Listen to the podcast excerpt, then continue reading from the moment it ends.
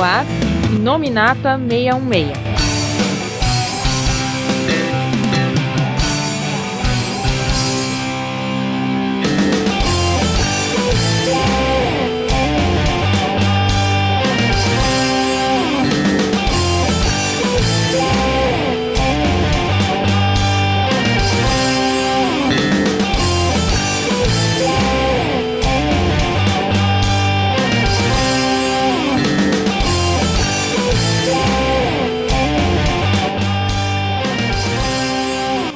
Pessoal, estamos aqui começando mais um Inominata 616. Alguém aqui sabe quanto tá custando o ingresso da próxima rave lá do Grão Mestre? Oi, aqui é o Felby, nem sempre o fim é o fim. Pô, nesse caso até que não foi um fim tão ruim, né? Pode ser até um bom começo pro Thor. Opa, aqui é o Magari e vamos aqui falar do filme do Star Lord do Trovão. Ah, como é que o pessoal tá traduzindo aí? É os Guardiões de Asgard. Ah, o próprio o Grão Mestre chama de Lorde do Trovão o filme todo. É, é. Ou Star Lord do Trovão. Olá, aqui é o- o Marcos Pedro e enquanto eu estiver bebendo, vocês podem falar. Falou. Ai, pessoal. Esse podcast promete ser tão surtado quanto o próprio filme. E isso não significa que seja uma coisa ruim, né? Apesar de que você vai encontrar sempre quando acontece essas coisas muito fora da caixinha. E é, o primeiro pensamento que eu tive quando vi o filme Thor Ragnarok é que ele é um filme muito fora da caixa, né? Claro que ia ter pessoas surtando, né? Mas, pra um- uma franquia que não era lá tão boa das pernas, às vezes dar uma chacoalhada tão sem sentido assim pode ser uma coisa boa. Pelo menos é o que eu acho, né? E a gente vai ver a opinião do resto do pessoal aqui também neste podcast. Como sempre, a gente dá aquela parada para leitura de e-mails. Na verdade, a gente vai estar lendo comentários, opiniões da galera, para saber realmente na balança aí o que, é que o pessoal tá achando, o que gostou, que- quem gostou, quem não gostou. E a gente já volta rapidinho, porque tem muita coisa. Esse filme tinha muita coisa para falar sobre o Thor. Então, até já. E-mails.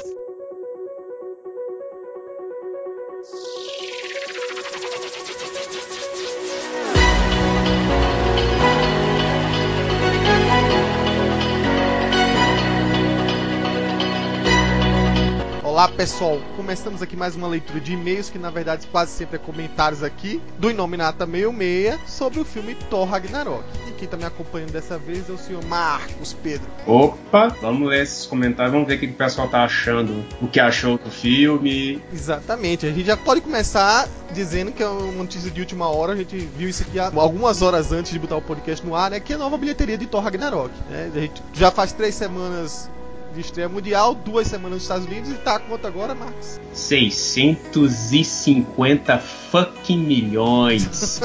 Caramba! Chupa retalhado. É, o filme tem surpreendido bastante, apesar de que tem muitas reclamações quando a gente vê nos comentários, né? Mas tem, um, tem uma coisa aí, né? Acho que a- o pessoal aqui do Brasil isso tem um diferencial, tá reclamando muito mais do que o pessoal lá fora. Eu vejo assim, o pessoal lá fora, pelo menos a gente acompanha fóruns sempre, sites pra ter notícias, é, existe um, um diferencial muito grande de, de opiniões aqui, né? Eu percebo que tem alguma reclamação a mais. Se bem que a bilheteria do Brasil também não foi nada pequena, né? E aí, como sempre, né, tradição aqui já nosso podcast, toda vez que a gente tá falando sobre filmes, ler alguns e-mails, né? Só que o pessoal tem cada vez mandado menos e-mails, né? Eu, não- eu nem cheguei a convidar dessa vez, porque o podcast já tá muito grande, mas o nosso sempre é, presente André Marques, do Aracnofan, né? Viu o filme, acho que ele viu em Portugal, né? Eu não vou ler tudo, ele sempre manda muita coisa, é, mas resumidamente foi o seguinte: Olá, amigos do Meio Meio, assisti o filme na quinta-feira e gostei mais uma vez. A franquia do Hulk e a parte nórdica é, são algumas das coisas da Marvel que menos me interessam. Então, eu não tenho muito conhecimento assim. Mas uma perspectiva de quem lê muito a Marvel de uma maneira geral e que gosta da Marvel Studios, da Marvel TV, o filme foi o melhor da franquia do Thor. Eu sei que vai render muito mimimi da turma que enche o saco dizendo que a Marvel Studios é muito comédia. Mas nesse filme eu achei que o nível de comédia foi aceitável para o que queria entregar. Gostei muito mais da cena do Sutu no começo, por sinal. O único nível de comédia do qual eu não gosto nesses filmes é o Guardião da Galáxia. Principalmente o segundo, que eu acho exagerado e infantil. Não gosto dessa imagem, mas tá certo. Eles é que sabem o que fazem, né? É curioso, né? Porque tem gente que gosta dos Guardiões e tá reclamando mais do comédia do Thor.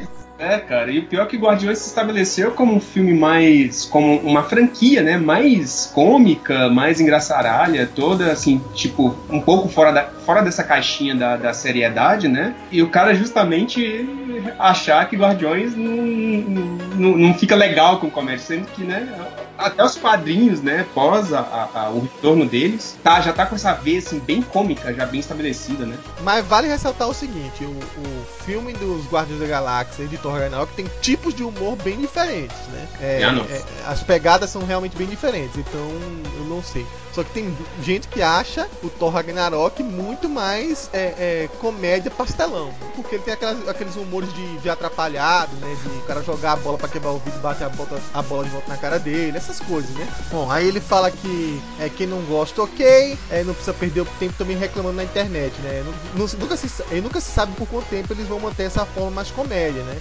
E ele lembrou, por exemplo, que tem alguns filmes mais com a pegada mais séria, que é Soldado Invernal, Guerra Civil. Ele tá muito animado com Pantera Negra. E realmente, Pantera Negra, de todos os que passam aí, né? Se você olhar o trailer, ele, a pegada do diretor, não, acho que não vi nenhuma comédia mesmo. Parece ser um filme muito mais sério, muito mais político, muito mais obscuro até, né? Esse vai ser um dos filmes mais lindos da Marvel. Escreve o que eu tô falando, porque eles, pelo que a gente viu nos trailers, eles estão colocando muito da, das coisas de, de simbolismo africano, sabe? E principalmente, gente, o elenco é lindo. É quase que 100% negro. E isso, assim, raramente se viu no cinema hollywoodiano. Então, cara, eu realmente, nesse ponto, tô muito animado com Pantera também. Bom, aí, enfim, ele disse que a Hela ficou muito interessante. Aí ele finalizou que ele achou que o Loki é, gostou muito de ver o Loki no filme. O Hulk ele esperava um pouco mais no enredo, mas ele acha que vai se desenvolver mais durante Vingadores. A Valkyria ficou hilária, o Grão-Mestre ficou muito engraçado. E que ele espera até que ele encontre o colecionador futuramente. E mais que ele achou ainda mais hilário o Korg. O Korg ele achou genial. Enfim, ele disse que não é um dos filmes favoritos dele, mas já melhorou em relação aos outros. Os outros eu acho que é o do Thor que ele tá falando. Como já disse, estou muito animado pro filme do Pantera Negra. Então, abraços e valeu, André. Bom, tirando a opinião do André, né, a nossa única por e-mail, a gente tem uma lista aqui enorme, enorme mesmo, pra valer, de opiniões é, do filme pelos comentários, né? É como eu falei, colocando na balança, né, chama até atenção aqui que muita gente reclama mesmo. O Cláudio Melo colocou Thor, comédia pastelão, foi duro de engolir. Ele diz como é que imagina, uma, por exemplo, uma franquia de 007 se fosse feita pela Marvel, né? Que ia enterrar a franquia. Aí, outro, outros dizem aqui que, por exemplo, você chama de Guardiões de Asgard, né? Fazendo uma paródia com eles. É, e os Guardiões da Galáxia, né? Um, um, comparativo. Tem um aqui que disse que é o Thor Piada Rock. Fazendo, tentando fazer um, uma brincadeira com a piada de Ragnarok piada rock, né? Enfim, você vai ver um monte de gente reclamando, mas também ao mesmo tempo você vai ver também, por igual, muita gente também gostando do filme. Esse número de bilheteria, se não tivesse pessoas indo e voltando para conferir, né? Então, o Lincoln Juliano, quando viu essa notícia dos 650 milhões, ele tá apostando que talvez dê, dê bilhão, né? E o André Santos, ele achou que é um bom filme um Thor menos dependente de um martelo, um Hulk como nunca se viu antes, Doutor Estranho mais experiente com uma importante participação e tal, mas um pouco exagerado de comédia, embora isso não comprometa o filme como um todo, né? Então ele acha que o filme é muito superior ao, por exemplo, o recente Homem-Aranha de Volta ao Lar. É, pelo ar da carruagem talvez até ultrapasse, né? Pelo menos de bilheteria de, de estreia, né? O segundo final de semana dele tem sido mais promissor, tem se colocado na frente do Homem-Aranha. Mas vamos ver se mantém, né? Aí Cláudio Pires comentou: Eu gostei, achei muito bem produzido, eu vi em IMAX 3D, gostei da pegada de humor. E o Hulk brilhou muito nesse filme. Né? E aí a gente tem essas opiniões aqui. Eu acho que é, é não dá para ler muito dessa vez nesse podcast, que a gente realmente tá bem apertado, né? Mas as coisas parecem bem promissoras, apesar do burburinho que sempre acontece, né? Eu também não sei se o problema é que tá chegando aí também o Liga da Justiça, né? Os ânimos ficam bem acirrados nesse momento, né? É, só lembrando aqui do quando o Thor Ragnarok ele bateu os 500 milhões no, durante essa semana agora, o, no Brasil a arrecadação até o momento desse dessa, desse anúncio dos 500 milhões, ele tava no, no, ele já tinha ultrapassado os 20 milhões de dólares arrecadados. Né? Ó, não sei se foi corrigido ou não, mas assim, o total agora do Brasil tá 18 milhões, 18,9. Então tá próximo do que o Pedro Então possivelmente o deadline deu uma errada aí, então no, é, é, é aproximado sempre. É. Bom, então é isso, pessoal. A gente vai voltar agora com o nosso podcast, né? Um podcast grandão. É, se segura aí na cadeira, são mais de duas horas de podcast, mas tá valendo muito a pena. A gente se divertiu muito gravando e tá hilário. Bora lá, vamos comentar sobre esse filme maravilhoso e controverso, né? Divisor de águas. Então vamos lá, vamos.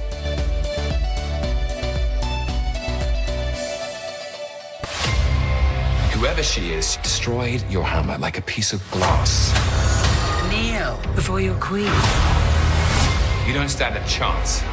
I'm putting together a team. It's me, you, Valkyrie, and the big guy. No team, only Hulk.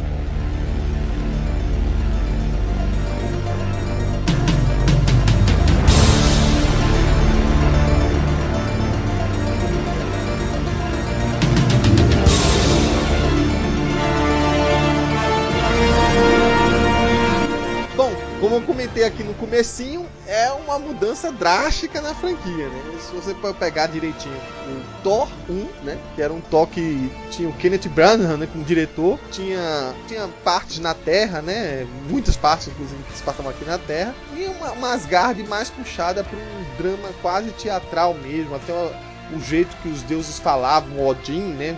Soltando sermão pro Thor. Ele quis mesmo, acho que a Marvel na época achou que seria uma boa, uma boa direção. E acho que seria a direção lógica para começar mesmo o filme. Tentar dar esse ar meio shakespeariano para as histórias do Deus do Trovão. Né? O filme agradou parte das pessoas. Eu confesso que depois de alguns anos, depois, ou na verdade depois de umas algumas assistidas, né? Não é um filme que me faz ter vontade de assistir mais de uma vez. Né? Eu mudaria muita coisa naquele filme, né? Até para concatenar melhor ele no, no universo cinematográfico da Marvel. E aí veio o Thor Mundo Sombrio, que é, vamos colocar assim, no máximo, no máximo, ele seguiu a ideia do outro filme, né? É, ele teve mais ação, obviamente, um pouco mais de partes em Asgard, tentou trabalhar um, melhor um vilão do Thor, talvez não bem sucedido, né? Feito o Malekith. Vale ressaltar que na época, né, o Malekith, que se conhecia antes do filme, era praticamente o que o Walter Simonson fez, então nem de perto é o que se tornou o Malekith que o Jason Aaron acabou conseguindo trabalhar e tentou meio que aproveitar o que se conhecia na época do personagem para colocar ele como um vilão, acabou ficando um vilão muito nihilista, mas também muito vazio, sabe? Muito sem muita direção, né? É um, destruir o mundo por destruir o mundo porque nós adoramos nada, né? E aí é, a gente pode dizer que é o seguinte, que sempre quando se comparava sempre os deuses do Deus de Trovão acabava abaixo, digamos, digamos assim, é, num nível menor do, de qualidade ou de, de favoritismo do público em relação aos outros, né? Isso para fase 1 quanto para fase 2. Chegando agora na fase 3, né? O pessoal tava sabendo disso, apesar de colocar lá, ó, o, o título Thor Ragnarok, isso é puxar para uma uma pegada mais de apocalipse, mais de destruição, apesar de que não é exatamente esse o significado da palavra, ou não é essa a ideia do fim do mundo dos deuses asgardianos, não é destruição por destruição, né? É aquela coisa meio cíclica, né, de renovação. O Kevin Feige e a própria pessoa da Marvel percebeu que não foi uma direção muito boa, né? O, o Thor Mundo Sombrio já era um filme escuro demais, né? Obscuro demais. E eles não conseguiram, talvez não tenham um jeito mesmo de trabalhar essa coisa muito carregada, muito pesada. O público talvez que tenha cativado não se interesse por isso. Então talvez aí, e até assustou muita gente, né? E eles falaram, sabe uma coisa? E se a gente fizer um Thor Ragnarok completamente maluco, diferente do que se esperava? Vai ficar com muito mais cara de Marvel Studios do que uma vertente mais séria, ou tentando se levar a sério do filme. E aí chamaram o Taika Waititi, né, que eu tava até conversando com o pessoal aqui, que é conhecido por ter uma veia humorística muito, mas muito é, peculiar, né? Ele inclusive gosta de, de esculachar certos gêneros de, de filmes, né? Eu até tava falando aqui do filme de, de é, baseado no filme de, de, temas de vampiro, né? Que é aquele o que, o que fazemos na sombra, alguma coisa desse tipo. Que inclusive ele faz uma própria piadinha dentro do filme, no decorrer do filme sobre isso, né? E que ele ri do gênero, né? Ele brinca com o gênero. E aí colocaram esse cara pra dirigir o Thor. E aí ele não teve medo. Inclusive, quando o pessoal faz um pouquinho de crítica, ah, você carrega muito na piada, essas coisas foi exagerado demais. Ele faz bocas, gracejos com essas críticas assim, sabe quando tá lendo tweets. E tipo assim, foda-se, né? Porque na verdade, eu já avisei desde o começo que a minha pegada desse filme é assim, e eu, é o que eu sei fazer, e eu, eu acho que é o que se faz muito bem, é o que diverte, é o que faz as pessoas irem pra cinema. E aí, bom, convenhamos, eu, eu sei que tem muita gente, inclusive tem muitos amigos meus, tem muita gente, inclusive, do próprio site, né? Não, não é nenhum de nós quatro como aqui que veio falar, porra, eu acho que passou um pouquinho do limite. Mas, como eu falei, né, talvez um- uma franquia que tava tão mal amanhada, tão é, capenga, ter virado do avesso e passado do limite foi uma coisa boa. Será que foi mesmo? O filme já começa num tom um pouco mais diferente do que dos anteriores, né? O Thor sempre tentou ser um filme que sempre tentou se levar a sério, né? E aí os caras resolveram chutar o balde logo, logo no começo, né? Pô, um Thor fazendo piadinhas lá na frente do Surtur, o, Su- o Surtur lá todo meio, sabe, diferente daquela ameaça que a gente espera, né? Eu achei já surpreendente ter botado logo o Surtur, né? Porque quando você fala de Thor, Ragnarok e Marvel, a primeira imagem que vem à cabeça é a do, do Surtur, né? É, devia ser o filão final, né? Exatamente, né? Aí o, o- o Thor fazendo piada, todo, sabe, relaxadão, falando, ah, eu vou me livrar aqui dessas correntes em- agora, cadê meu mar, sabe? E aquela cena inicial, né, com o Immigrant Song, né, que foi a, acho que foi a música aí que na hora da, que a porradaria comia, começava a tocar, né? É, que é, que é a música de rock que remete a deuses asgard, asgardianos, não. Volta a fita, né? Remete a deuses nórdicos, né? Que a gente disse que na Marvel é asgardiano. Tem Até a frase na música, né? Hammers of God, né? E aí começa num ritmo totalmente diferente, né? E você vê que o, o, o filme, ele, ele não demora muito pra entregar certas coisas. Então, rapidamente, o Thor já descobre que o Loki, quer dizer, que o, que o Odin não é Odin, é o Loki. O Surtur é que é o é que dedura, né? É, exatamente. E aí, o, logo na sequência, tem aquela participação do, do, do Doutor Estranho que remete àquela cena pós-crédito do filme, né? Do, do Doutor Estranho, inclusive com a cerveja lá, ele, ele deixando o Thor completamente zonzo, né? E aí falando do pai, e aí já logo na sequência entrega que quem é o grande vilão desse filme é a, é a Hela, né? Que aliás foi uma baita vilã mesmo, cara. Acho que uma das melhores vilãs do, do Marvel Studios, né? Não que seja muito difícil. Difícil, né? Você depender da opinião, enfim. Esse é o jargão do Wellington Magaren. Aí eu vou ter que inventar também um- uma chamada sonora toda vez que ele falar, que nem o Paulo tem a dele. E aí rapidamente já vai e cai lá no outro planeta. E, e- e você vê que o filme ele, ele, ele ganha até, até a questão da cor ele ganha, ganha outros tons, né? Realmente o, o mundo sombrio era bem mais era bem mais é, como é que fala? O mundo sombrio era muito mais sombrio, né? Isso que você quer dizer. Exatamente. Não, mas o primeiro, o primeiro Thor também era um filme mais sóbrio em termos de cor, né? E aí tudo mudando muito rápido, ou seja, ele perde o martelo, ele tem que aprender a se virar só, a, vir- a se virar sem um, sem tipo a arma que ele sempre foi identificado. E que ele dependia. Exatamente. Ele também passou a ter que se virar sem o pai, né? Que agora o Odin caiu fora. Inclusive é até legal o filme chamar Ragnarok porque é um processo de mudança nos personagens, ou seja, aquelas velhas atitudes que você esperava de certos personagens, é acabam mudando. Isso vale pro Loki, vale pra Valkyria, vale pro Thor. O Loki, na verdade, é um dos últimos a mudar, né? Na verdade, nem diz que muda, mas ele é um, ele é um outro momento chave do filme que, como você bem falou, todo mundo ali sofre mudanças e quem não sofre morre, né? E, e aí, em algum momento, o Loki tá vivo, mas fala assim: porra, irmão. Sempre é do mesmo jeito, você acha que eu ia cair de novo nas suas trapaças? Faz alguma coisa diferente, né?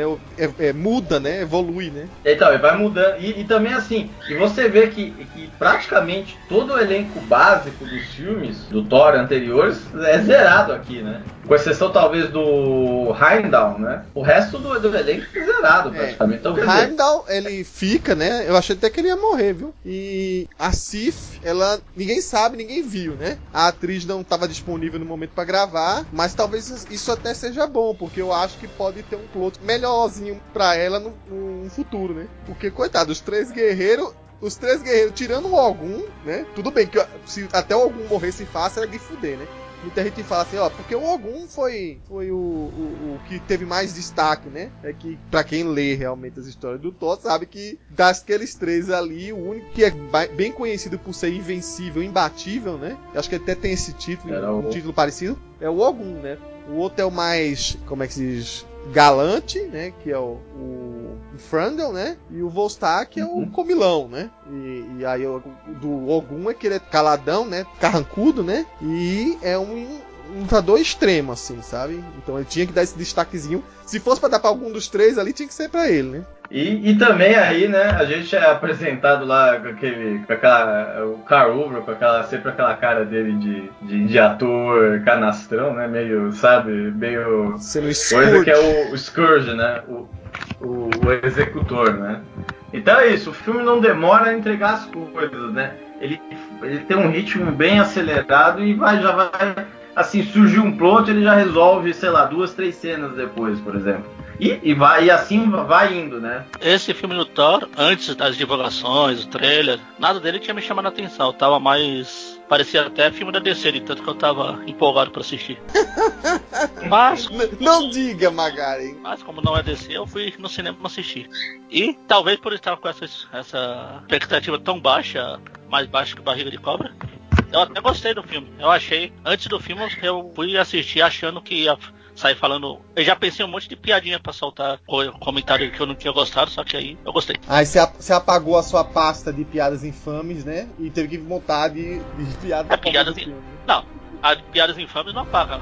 Ela tem as piadas infames a favor e contra. Tá, tá certo. Apesar de que eu ainda não gostei de uma coisa ou outra, tipo, é uma coisa que os quadrinhos fazem direto, que é tipo, você acompanhar um personagem, aí você vira a página, ele tá tão diferente que parece que é outro personagem. Então, é isso Aí que, é, que é a pergunta. Você, assim, você deve ter visto os outros filmes de Thor, né? E, e acho que foi proposital, porque tava perdendo perdendo o jogo, vamos dizer assim, a, o- a direção que o Thor tava indo. Isso eles falaram claramente, que eles queriam mudar o tom porque tava fraquinho. É, mas uma, uma coisa é você mudar o tom, tipo, se fosse, por exemplo, o Loki que transforma durante o filme pra provar que o Thor não, o Thor já começa, parece que é outro personagem, né? Você não- Você só conhece o personagem. Eu tô falando do MCU, não tô falando nem dos quadrinhos. Sim, sim, do MCU, então, mas é, eu entendi que foi altamente proposital. né? Então, É isso que eu não gosto. Foi isso que me afastou dos quadrinhos. Você pega o personagem que você lê durante anos, aí do nada chega um roteirista retardado lá, aí ele transforma o personagem em qualquer coisa, só mantém o nome original do personagem, todo mundo, é, viva, isso é evolução, vamos lá, vamos trocar de mente, vamos transformar Capitão América em vilão, vamos transformar Homem-Aranha, vamos transformar Homem-Aranha numa cópia mal feita do Tony Stark. Tirando isso, que foi essa coisa de ele ter descaracterizado muito o personagem do MCU, se tivesse sido gradual durante o filme, acho que não teria me incomodado. Mas como foi, tipo, na primeira cena ele já tá lá soltando mais piada que o, como eu falei, o Star-Lord no começo, na primeira cena do Guardião da Galáxia, primeiro lá. Só faltou um, um Alckmin pra ele sair dançando, girando, derrotando aquele monte de, de Minion mal feito e CG mal feito do Suturo mal feito lá. Os, os mini surtus. É o Sutuzinho lá. E, e o dragão, o dragão. É o dragão que o que o Punho de Ferro tinha que ter matado, mas como ele é muito bosta, ele não matou e sobrou pro. Marcos Pedro, e aí? Pera aí que eu tô bebendo aqui. Que bebendo, rapaz. Cospe essa bebida fora. Ele tá doidão. E Pra ser sincero, eu gostei do filme, tá? Gostei bastante.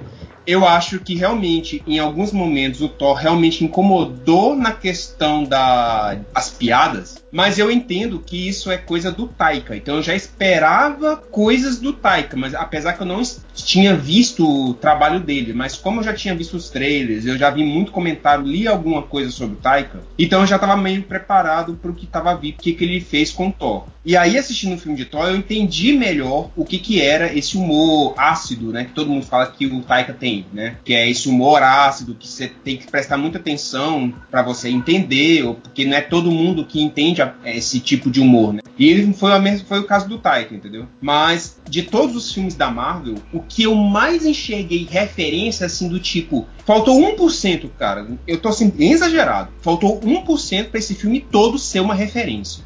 O filme é uma referência ambulante, cara. eu fiquei com a cabeça explodida. Movimentos que o Thor fazia, referências a, um- a outros jogos, é, referências musicais, referências de informação, os próprios atores, Matt Damon. Cara, tem Matt Damon na porra do filme. Meu Deus, sabe, daqui a pouco tá parecendo Ben Affleck nesse filme, sabe? Não pode. Então, não assim.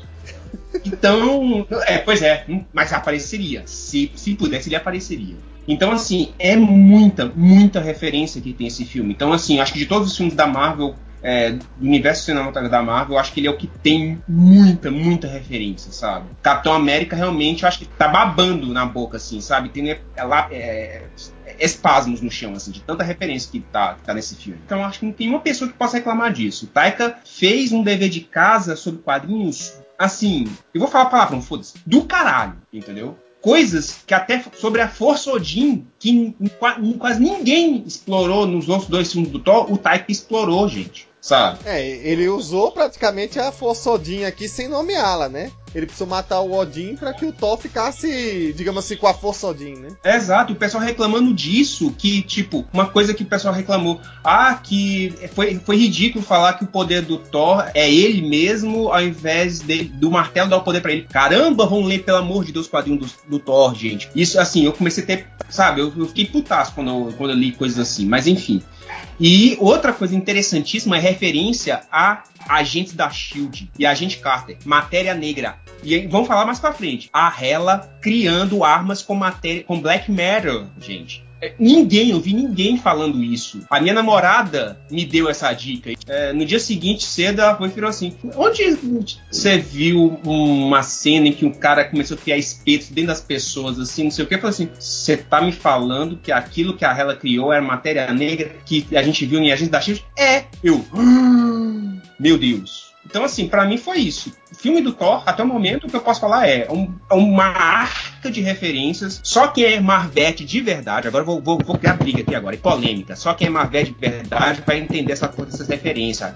Filme do Taika é Marvete de verdade. É pra Marvete de verdade. Marvete, criada a leite com pera, que começou a ler quadrinho agora nos anos 2000, não sabe de nada. É merdinha, entendeu? Tem que pegar, ó. É quadrinhos do Walter Simonson, do Jack Kirby e ver. Tá tudo aí, ó. Tá tudo no filme do Taika, velho. Ô, oh, parabéns pro Taika. Ele pode ter colocado humor, humor, assim, ácido, ter dado esse comédia pro Thor. Mas de todos os diretores, até o momento que trabalhou com o Thor e muitos filmes da Marvel, o Taika tirou 10 em, em matéria de referência, viu? Capitão América tá, ó orgulhoso, viu? É isso aí. Ó, provocações do Pedro à parte, acho que a, o grande mérito do Taika aí é porque ele já assumiu que ia ser um tom diferente, né? Teve todo momento a coragem para fazer isso, mas acho que antes de sentar na cadeira do cinema e ver o filme, minha maior preocupação é que o filme fosse realmente muito deslocado, porque ele tinha comentado muitas vezes que para ele aquele filme seria o Thor 1, né? Ele não ia aproveitar quase nada dos outros e vamos seguir daqui para frente. E cara, é, eu sei que digamos assim, isso seria uma solução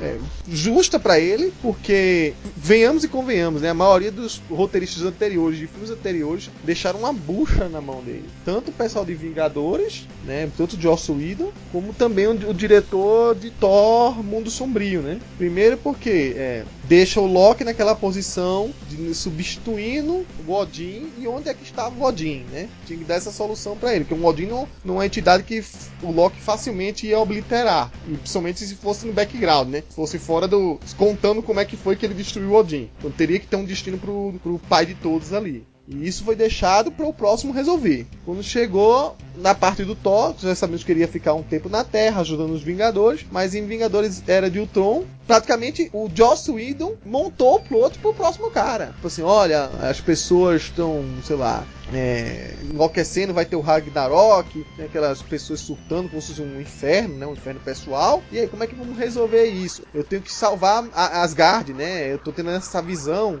e ao mesmo tempo tô tendo essa visão dessas joias do, do infinito. O que é que eu tenho que fazer? Eu tenho que sair numa jornada pessoal. E praticamente o Joss Whedon transformou o próximo filme do Thor, né? E, quer dizer, iria transformar o próximo filme do Thor, né? Numa escada para Vingadores de Guerra Infinita. E assim muita gente pensava, né? A gente vai ver a joia da alma alma aí, que é a que falta, né? E pra que serve o filme do Thor mesmo? Ah, serve pra complementar Terra Infinita, acabou. E aí o Taika Waititi é, pega isso aí, quer contar sua própria história. Muita gente acha que, na verdade, não tem história nenhuma não é verdade. Tem uma história assim, ela é muito sem pé nem cabeça, porque é o estilão que ele quis contar, né? Mas ela tem um caminho assim, ela inclusive consegue deixar os personagens. O, o Magari tá dizendo que não, mas na verdade ela, os personagens chegam de um jeito e se transformam em outro no decorrer do filme. Tudo bem que o Thor é, tá mais marotão, mas porra, ele passou dois anos na Terra e ninguém sabe o que aconteceu no decorrer dessa história, convivendo só com terráqueo, aprendendo o estilo de vida da Terra. Para mim, convenhamos, apesar de eu não achar isso, é como eu vim do Nordeste, vou pro, pro Sul, né? Moro aqui em São Paulo já faz algum tempo, pego alguns trejeitos quando eu volto eu não sinto, mas na verdade eu tô falando, usando gíria, usando tons de fala, coisas tipo, uma pessoa do Sudeste, entendeu? E aí o, o ao mesmo tempo, o Taika podia ignorar essas informações, ele trabalha. Ele praticamente a gente vai discutir agora, né? Porque é, é, ele faz isso de uma forma tão rápida, né? Dando tantos pulos, que ele consegue costurar isso aí em pequenos, pequenas curtas metragens, vamos dizer assim, para resolver cada plot e seguir em frente. Ele resolve ainda plot que nem precisava resolver. Tipo de gente na internet se perguntando: ah, e essa porra dessa manobra do infinito tem uma, tem duas, tem. Ele vai lá e ainda dá uma chance de resolver, né? Eu achei isso genial. É, vamos aproveitar esse, esse podcast, que tem muita coisa para falar, e vamos falar, falar, meio que rapidinho dessas cenas picotadas, né? Por exemplo, um dos plots que é logo do começo, né? O Thor para prevenir o Ragnarok. Pô, é o nome do filme. Então, a primeira cena, praticamente, o Thor resolve o filme, né? Se, se a ideia do filme era ele prevenir o Ragnarok, ele sabia que o Ragnarok vem com a vinda de Surtur pra Asgard e ele destruindo Asgard. E aí, bom, quem já leu os gibizinhos ou quem sabe um pouco de mitologia nórdica, né? Com suas devidas diferenças, sabe que aí ele mata o pai de todos. A gente não tem Baldé, mas Baldé devia morrer. Enfim, morre todo mundo que alguns deles acabaram morrendo ali no decorrer do filme. Mas o Thor já resolve isso. É para pedir o Ragnarok, minha missão é essa. Beleza, fui lá, o pessoal falou, de uma maneira esculachada, brincando, derrubando como se fosse é, garrafas de boliche, né? garrafa pinos de boliche, os demônios. Mas aí eu resolvi arrancar a cabeça de Surtur, peguei a máscara dele, vou levar para Asgard e guardá-la no, no cofrezinho secreto do meu pai. Pronto, resolvi o Ragnarok. Tadã! Só que realmente, na verdade, acho que até pelo próprio plot por trás do Ragnarok, né? O Ragnarok não deveria ser evitado. O Ragnarok é necessário para os deuses Asgardianos. E isso eu achei uma grande sacada, que é no gibi isso e acabou se tornando os quadrinhos. Mas isso é lá no final, que depois a gente discute. E aí temos essa apresentação aí do, do Surtur. Que vai, muita gente, ó, oh, porra, se resolveu muito rápido e tal. Não, nem muito, né? Porque o Surtur teve uma função mais pra frente no filme. E bom, ele, ele era uma ferramenta, não era o vilão do filme e a gente sabia desde o começo, né? Então só pra situar aqui o pessoal, o, o ator que faz o, o é até um ator de. que fez quando aparece em cinema também. Em, ele faz muita série TV, né? Que é o Clancy Brown, tá? É, ele é o. Inclusive, ele na segunda temporada do Demolidor, ele é o. Dando um pouquinho de spoiler, ele é o vilão do Justiceiro, vamos dizer assim. Uhum. Ah, ele sim, é o é. comandante lá. É, exatamente. Ele tá lá, né? Ele é o comandante do Justiceiro. E aí, vamos lá, cada um falando essas cenas rápidas. Vamos lá, a parte de Surtu, o que, é que vocês acharam? Então, como eu já falei, eu achei a parte do Surtur, tirando o Miyake, a, a parte mais fraca em CG. Tem hora que você não, não sabe o que tá acontecendo. Parece, de novo vou usar, parece a filme da DC. o pessoal apaga as luzes e sai todo mundo dando porrada o que tá acontecendo. Tem muita gente correndo, socorro. Mas esse negócio que você falou dele, primeiro impedir o Ragnarok, enfrentar o Sutu, matou o Sutu, acabou o filme. Parece aquele meme que tem na internet de terminar o filme com imagem só. Now the world don't move to the beat of just one drum. What might be right for you? Temos que impedir o Ragnarok. Tem a musiquinha, aí, né? Essa parece passar os créditos. Enfim, ia, ia ter 5 minutos de filme. É tipo se não tivesse Homem de Ferro no filme do Garoto de Ferro lá. Com 20 minutos o, o Garoto de Ferro tinha morrido afogado no, no lago lá e acabava o filme lá. Enfim. Mas como teve essa reviravolta, achei legal. Sutu serviu o, o propósito dele. E para um vilão do Marvel Studios tá de bom tamanho. Dá pra exigir muito também, né? Foi é aquela coisa, foi, foi dinâmica, rápida, né? Como já tinha falado, né? O diretor ele, ele optou por um ritmo acelerado e tentar resolver o máximo de coisas possíveis em, no menor espaço de tempo, né? Então essa cena é a mesma coisa, tal. Eu dou o destaque mesmo é pro dragão lá, né? Que depois ele joga o martelo lá pra, pra deixar o dragão lá e falar quieto. Aí depois ele pra, aí depois ele gritando lá pro pro Heimdall pra, pra ativar esse cara a, a ponte, a ponte, a ponte, né? E quando ele vem tá de cara lá com, com com o Scourge lá dando em cima lá de duas, duas, duas mulheres lá. E, e, metade, a gente nunca imagina isso, né? Porque agora a ponte do arco-íris é um portal, né? Tudo bem que é um portal diferente. E aí metade da cabeça do dragão, que tava no meio do portal, né? É levada, né? Então decapitou o dragão. é, e outra coisa, falar sobre esse dragão, esse dragão acaba aparecendo no, naquele brinquedo da Disney é, durante a, o Halloween. Eles mudaram a temática do brinquedo e usaram esse dragão aí de Muspelien, né? Que Muspelien é um reino de fogo do Surtur, né? E aí mudaram um pouco o ritmo do jogo lá para comemorar a festa de Dia das Bruxas e usaram esse dragão lá. Então, nessa parte do Surtur, o que mais me chamou a atenção, cara, foi as poses de Walter Simonson que o Thor fez naquela luta lá com o martelo. Toda aquela sequência lá de girada do martelo, velho, eu só peguei assim, velho, frame do Walter Simonson, Simonson, Simonson, pra mim foi uma das melhores cenas e a fuga dele do, do dragão também eu adorei. Igual o Fego falou, cara, quando ele colocou aquele martelo na boca do dragão, eu fico assim, quieto, eu falei, nossa, né, eu me segurei pra morrer de rir, cara, foi, foi fantástico, foi fantástico. Então, assim, e, e o Surtur aparecendo enfraquecido, cara, eu achei do caramba, sabe? Porque já, tipo assim, não precisa apresentar o Surtur. O Surtur tá lá, quem conhece os quadrinhos sabe quem é o, o, monstro, sabe? Tudo bem que nos quadrinhos ele é, ele é um pouco mais, se eu não me engano, ele é um pouco mais ou ele, ou ele é mais obeso, ou ele é um pouco mais forte, não lembro. Porque acho que varia um pouco, varia para cada desenhista, sabe? No final do filme que desenhou foi o Deodato, por isso que ele tava daquele tamanho grande. Com certeza.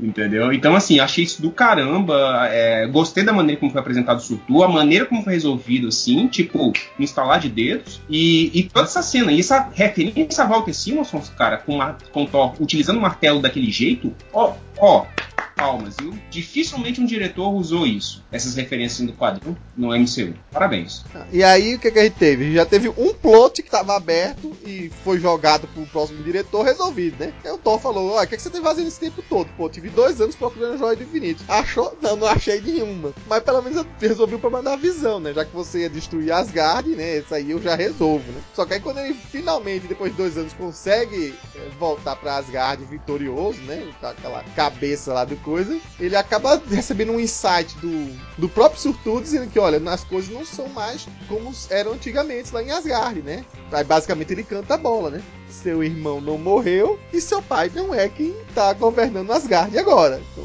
tomando um mais um, né? Quem lembra de Thor, um mundo sombrio, né? Sabe que Loki foi dado com humor. E no finalzinho daquele plot, a gente vê que o Odin que tá no trono ele tem uns movimentos meio peculiares, né? Uma jogada de braço diferente, uma maneira que ele se recosta no trono bem é, soberba, né? E aí a gente descobre, quando Thor dá as costas e vai embora, que não é Odin que tá lá. E aí é mais um plot aberto pro próximo roteirista resolver. E como é que a gente vai resolver isso, né? De uma maneira que não seja batida ou que não seja feita assim rápida demais pra dizer, olha, a gente. Essa porra me deixar aqui essa complicação, não faz parte da trama principal, mas seria bom eu me justificar ela para seguir adiante. E aí o Taika, cara, ele aproveita essa, essa ponta aberta e faz uma coisa impressionante. Por quê? é, dois anos fora, o Olox passando por Odin na verdade, tem aquele ego de Deus, tipo, pô, eu, fui eu que, digamos assim, é, tô aqui, né, tô governando, se eu não posso me identificar como sendo eu, pelo menos que minha imagem, né, seja idolatrada de certa maneira.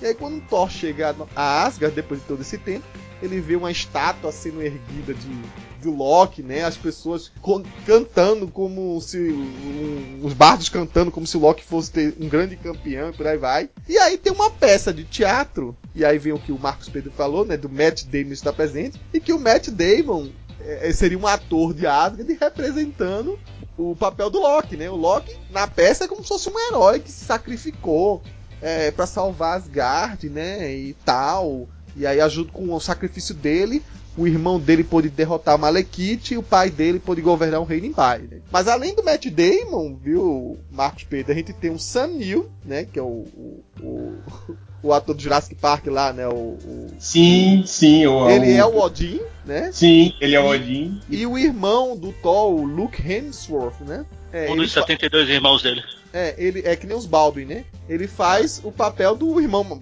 mais conhecido dele, que é o Chris, né? Que faz o, o Thor. E aí, se vocês perceberem bem, a própria peça é uma ridicularização do que foi feito antes dos filmes do Thor. Porque toda a peça que o Loki montou, ela, né, ele escreveu o roteiro, lá mostra, ele faz com os tons shakespearianos bem carregados. A peça é praticamente uma peça toda cheia de re, é, com requintes e por aí vai. E aí é uma, uma, uma coisa que até mostra um corte bem feito aí do Taika Waititi, que o que tem ali naquela peça é como se a visão mais romantizada dos deuses, né? E quando sai daquela peça que o, o Odin, pô, o Odin é o Anthony Hopkins, né? Vê o Thor chegando e ele simplesmente deixa de lado todo lado é, shakespeariano, todo lado teatral, e a primeira coisa que ele fala quando vê o, o Thor entrando é merda, né? Coisa que a gente não esperaria falar eu ouvi falar de um Odin, né? De um, da, do pai de todos falando. E aí, só querer o Loki.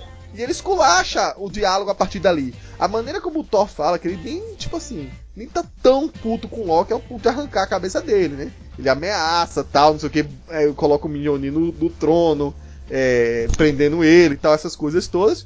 Mas no final de tudo, tipo assim, pô, é meu irmão de novo, que eu até fiquei meio chateado por ele ter morrido, mas voltou, pô, é sempre a mesma coisa. Mas o que importa é a gente procurar nosso pai, né? Então vamos lá catar nosso pai. Enfim, essa parte de Asgard, desse ponto resolvido, também foi muito genial, porque poderia passar batido, né? Podia ser feito de uma maneira pueril, ou poderia ser uma enrolação de muita perda de tempo, mas ele usou isso para fazer um monte de piadas, um monte de referência, tem referência até o sapo, pô, do Thor, no meio do texto lá, o, o Loki cita que transformou em algum momento o Thor em sapo, mas era uma brincadeira entre irmãos, babá. Então foi muito. Foi uma por isso, inclusive foi uma das melhores cenas do filme, na minha opinião, né? Uma, uma das cenas que é totalmente fora da caixa e divertidíssima. Do começo ao fim é uma cena que é, é toda inserida no MCU. É como se fosse um, um filme dentro do filme, né? Eu achei genial. Então, essa cena aí, essa parte da, da peça, não deixa de ser uma, uma tiração de sarro com os filmes anteriores, né? Porque realmente os filmes anteriores tentavam ser essa coisa meio épica, sabe? É, nórdica, shakespeariana, né? E, e não deram certo. Aí vai esse novo filme, é galhofa pra caramba e, e, e dá muito mais certo do que em relação aos outros.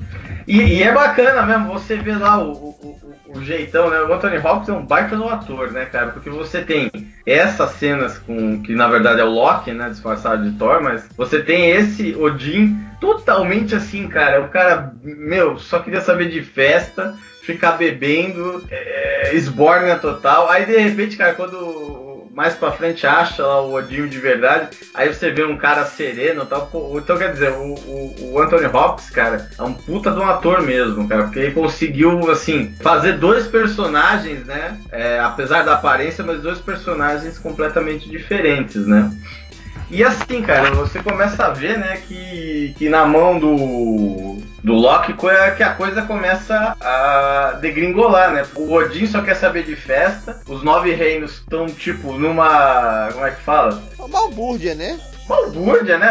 Os inimigos de Asgard já, tipo, a ponto de bala para conspirar e atacar eles, né? Querendo ou não, em algum momento não é identificado isso, não é explicado isso, mas Hela deve ter se soltado por conta de que com o pai todos fora da jogada, é, muitas coisas Sim. que ele prendia, escondia, deixaram a vigilância meia. Não, e. É, deixar de lado, né? Meia. É, feita de qualquer jeito, né? É, as coxas. E aí aconteceu de um monte de inimigo conspirar. Surtu era um.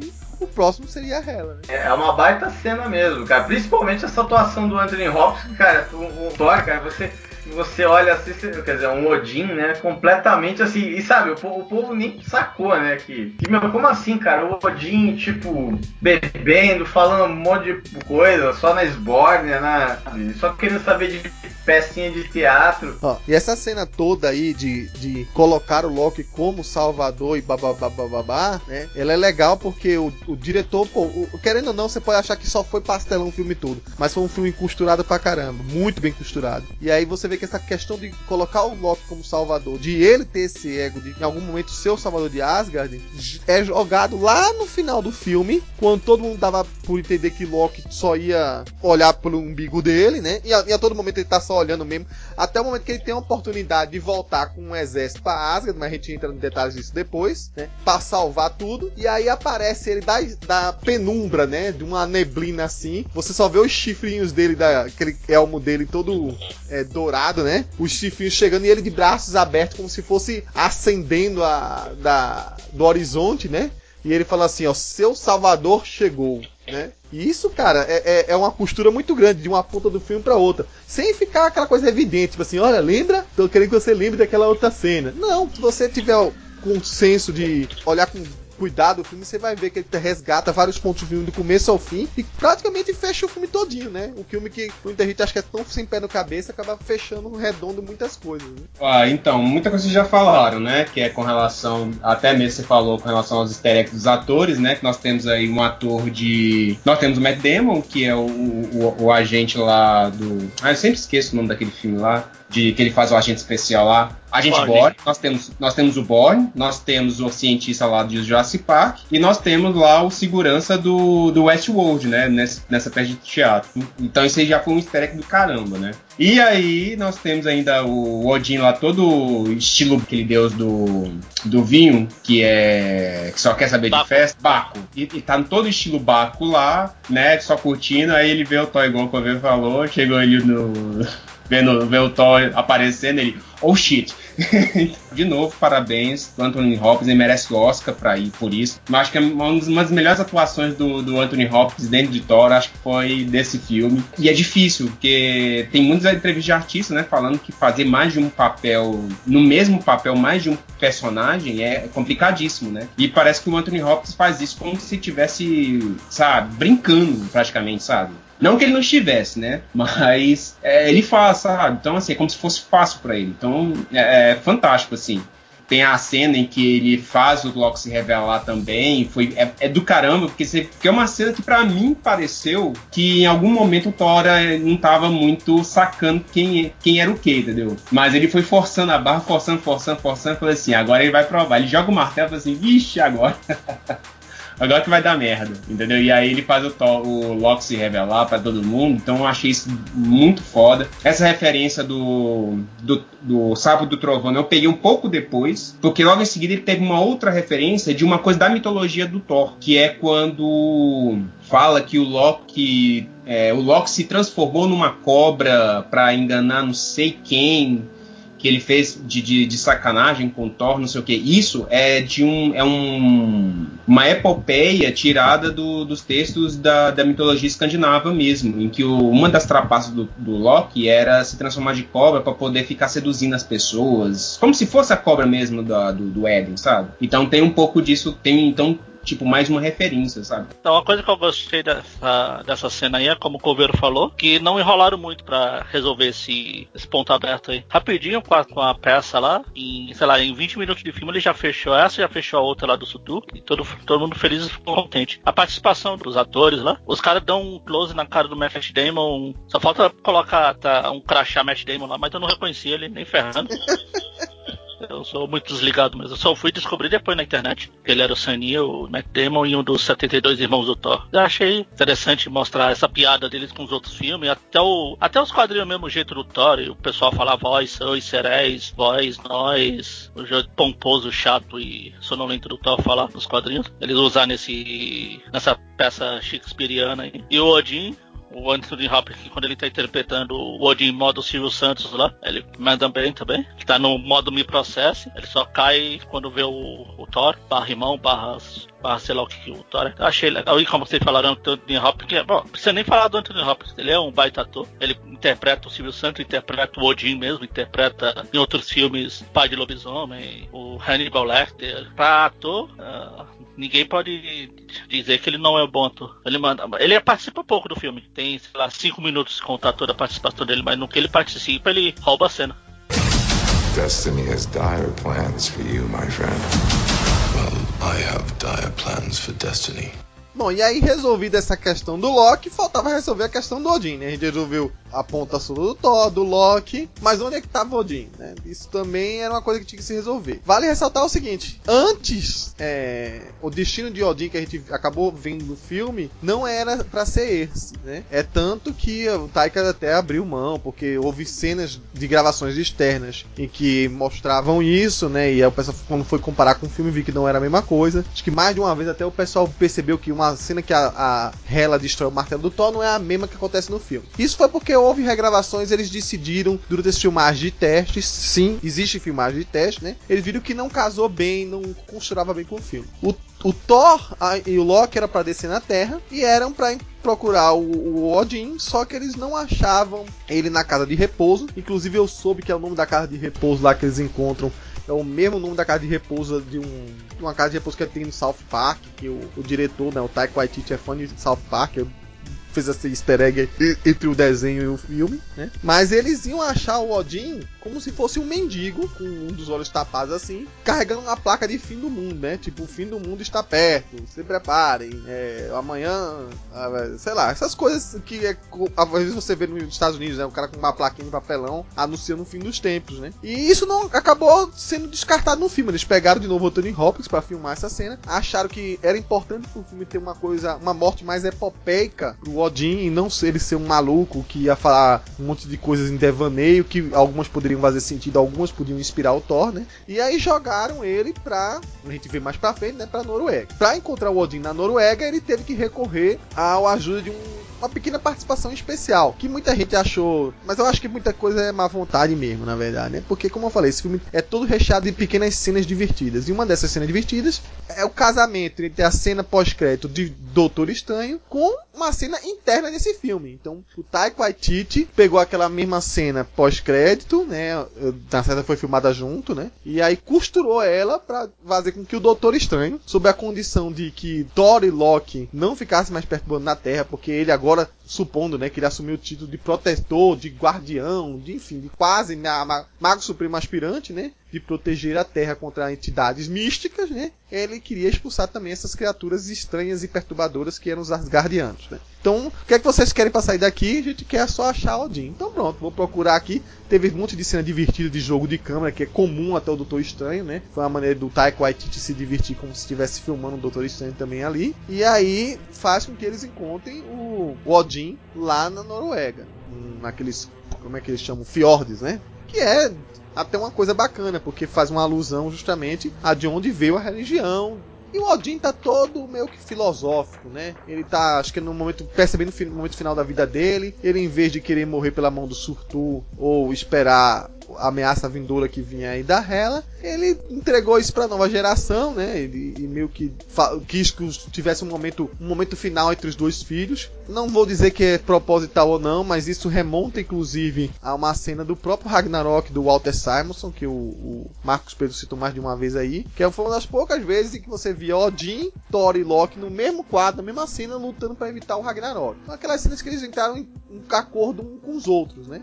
E aí aparece eles tent, o Odin tentando conciliar os filhos, fazendo que um dos filhos é, entendesse a característica do outro, né? Ele até fala pro Loki, é Loki, é, mas eu esperava de você mesmo. Tipo assim, de, meio que desdenhando até do, das infinitas tentativas de Loki de é, vencer na vida daquele jeito dele, né? E ele fala assim, é, mas o que, que isso importa para você, né? E aí o Loki até fica meio assim, né? Pô, não vou receber castigo, o cara não ficou com raiva de mim. Todas as outras vezes ele poderia, sei lá, querer me expulsar, me mandar pra prisão. E ao mesmo tempo, o do Thor, né? Porque não foi um cara que deixou de lado toda aquela lance de, da herança de trono dele e falou que assim, olha, Thor, tudo que você você precisa ser tá dentro de você. Aí veio essa história da, dessa alusão, uma, uma vertente, né? Uma ideia diferente da que a força Odin, né? Quando o Odin se desfez, vamos dizer assim, a inspiração que ele deu, né? De que a, tire a força interior, deu ao autor essa mesma ideia, né? Tipo você, assim, você é muito mais forte do que aparenta ser. Então, para quem acompanha os quadrinhos, seria um paralelo do que seria a força Odin, né? O Odin deixou de ser o pai de todos, o próximo da linha de sucessão seria o Thor. Então ele ficou mega poderoso a partir dali, né? Enfim, isso aí é o pré, é o momento que, em que antecipa a chegada da Hela. Mas aí vai destacar a Hela daqui a pouquinho. Vamos falar um pouquinho apenas do final do Odin e desse easter egg aí do Doutor Estranho, essa, essa participação especial do Doutor Estranho. Eu, agora vou ser bem mais polêmico, tá? Eu daria, sabe, uma grana toda só pra ver o Taika dirigindo o próximo Doutor Estranho. O que esse cara vai fazer? Gente, eu assim, a cena toda é dele, sabe? Ele, ele dirigiu aquela cena com o Doutor Estranho. Não tem mais Doutor Estranho do que essa, essa pequena cena. Eu tava, eu tava assistindo de novo o filme Doutor Estranho, vendo essa cena, sabe? Fantástico sabe? Eu, eu fiquei curioso para ver Taika Waititi agora dirigindo Doutor Estranho, sabe? Eu acho que ele acho que ele casa com uma luva, acho que mais do que com Thor, sabe? Porque o Taika é louco. Então imagina ele pegar um filme tão surtado quanto Doutor Estranho. Aí, se o filme fosse um pouco mais sério, essa cena do Odin seria uma cena assim completamente é, pesada, carregada, porque é uma cena de morte, é uma cena de despedida, é uma cena de união entre os irmãos que sempre se degladiaram. Então tem muita coisa de família nessa cena. Então seria uma cena poderosa. Só que ela não foi tão poderosa porque o filme ele já começa com um tom mais para cima, né? E de repente ele tenta cair, dá esse quebra de clima e cai muito, entendeu? Então não, não foi não deu tanto esse peso, entendeu? Por causa que o filme já é mais para cima. Mas ficou interessante, eu, eu, gostei pra caramba. Essa coisa da referência da Força Odin, que é a primeira referência, nós temos mais de uma referência no filme, vai ser falado mais pra frente. Tem uma outra referência que fala de novo, que reforça a ideia da Força Odin. Pra depois aí, nós temos pra frente que, eu vou avançar só um pouquinho, que antecede o aparecimento de Hela, é o momento quando ela tá pra aparecer, os dois estão de roupa civil e o Thor faz a porra da referência dos quadrinhos de novo, que ele pega o guarda-chuva dele, bate no chão, cara, pra transformar. Caralho, eu falei, meu Deus do céu. Eu, dei um, eu quase dei um grito no cinema, velho. Só citamos Donald Blake uma única vez, mas não precisa usar o nome Donald Blake, né? Foi o caso aí. Foi, foi lindo, cara, foi lindo. O, eu acho que o grande, o grande mérito dessa, dessa, dessa cena com o Doutor Estranho é o jogo de câmera que te deixa também meio zonzo como ficou o Thor. É, eu preciso perguntar pro Doutor Estranho como ter aquela cerveja infinita, né? Esse era um truque de mágica necessário, necessário na, na vida das pessoas. e, mas é legal o jogo de, o jogo de, vamos dizer assim, né? As mudanças que vai rápida né, no jogo de câmera que também te deixa zonzo e o personagem ali e tal, não sei o que. E depois essa cena, né? Que foi uma cena bastante é, emotiva, né? Uma cena de despedida, né? Ali que, vamos dizer assim, ali começou o Ragnarok, né? Por quê? Porque ali é o primeiro passo de uma mudança é, drástica para o Thor. E depois de dois filmes com o Odin ali meio que servindo mesmo de, de guia, né? De pai, de, de pai, me guia tal. O Thor agora, o Thor e o Loki agora não tem mais, né? Quem, quem procurar quando a coisa ficar feia, né? Agora eles têm que se virar, né? Uma, o próprio Loki sente isso, porque apesar, apesar de todo aquele. esse quase ódio que ele sente, né? O, porque no final das contas ele é um gigante de gelo também e tal, toda aquela coisa. Ele passa a sentir falta do. do Odin, assim, como guia, alguém para ficar dando bronca nele, né? Agora não. E, e, e ter escolhido, vamos dizer assim, a, a, Noruega, né, para essa cena, acho que foi um, um, um, grande acerto. Apesar que teria, talvez, agora que você falando, teria também sido interessante a, a cena do, do Odin completamente desmemoriada, né?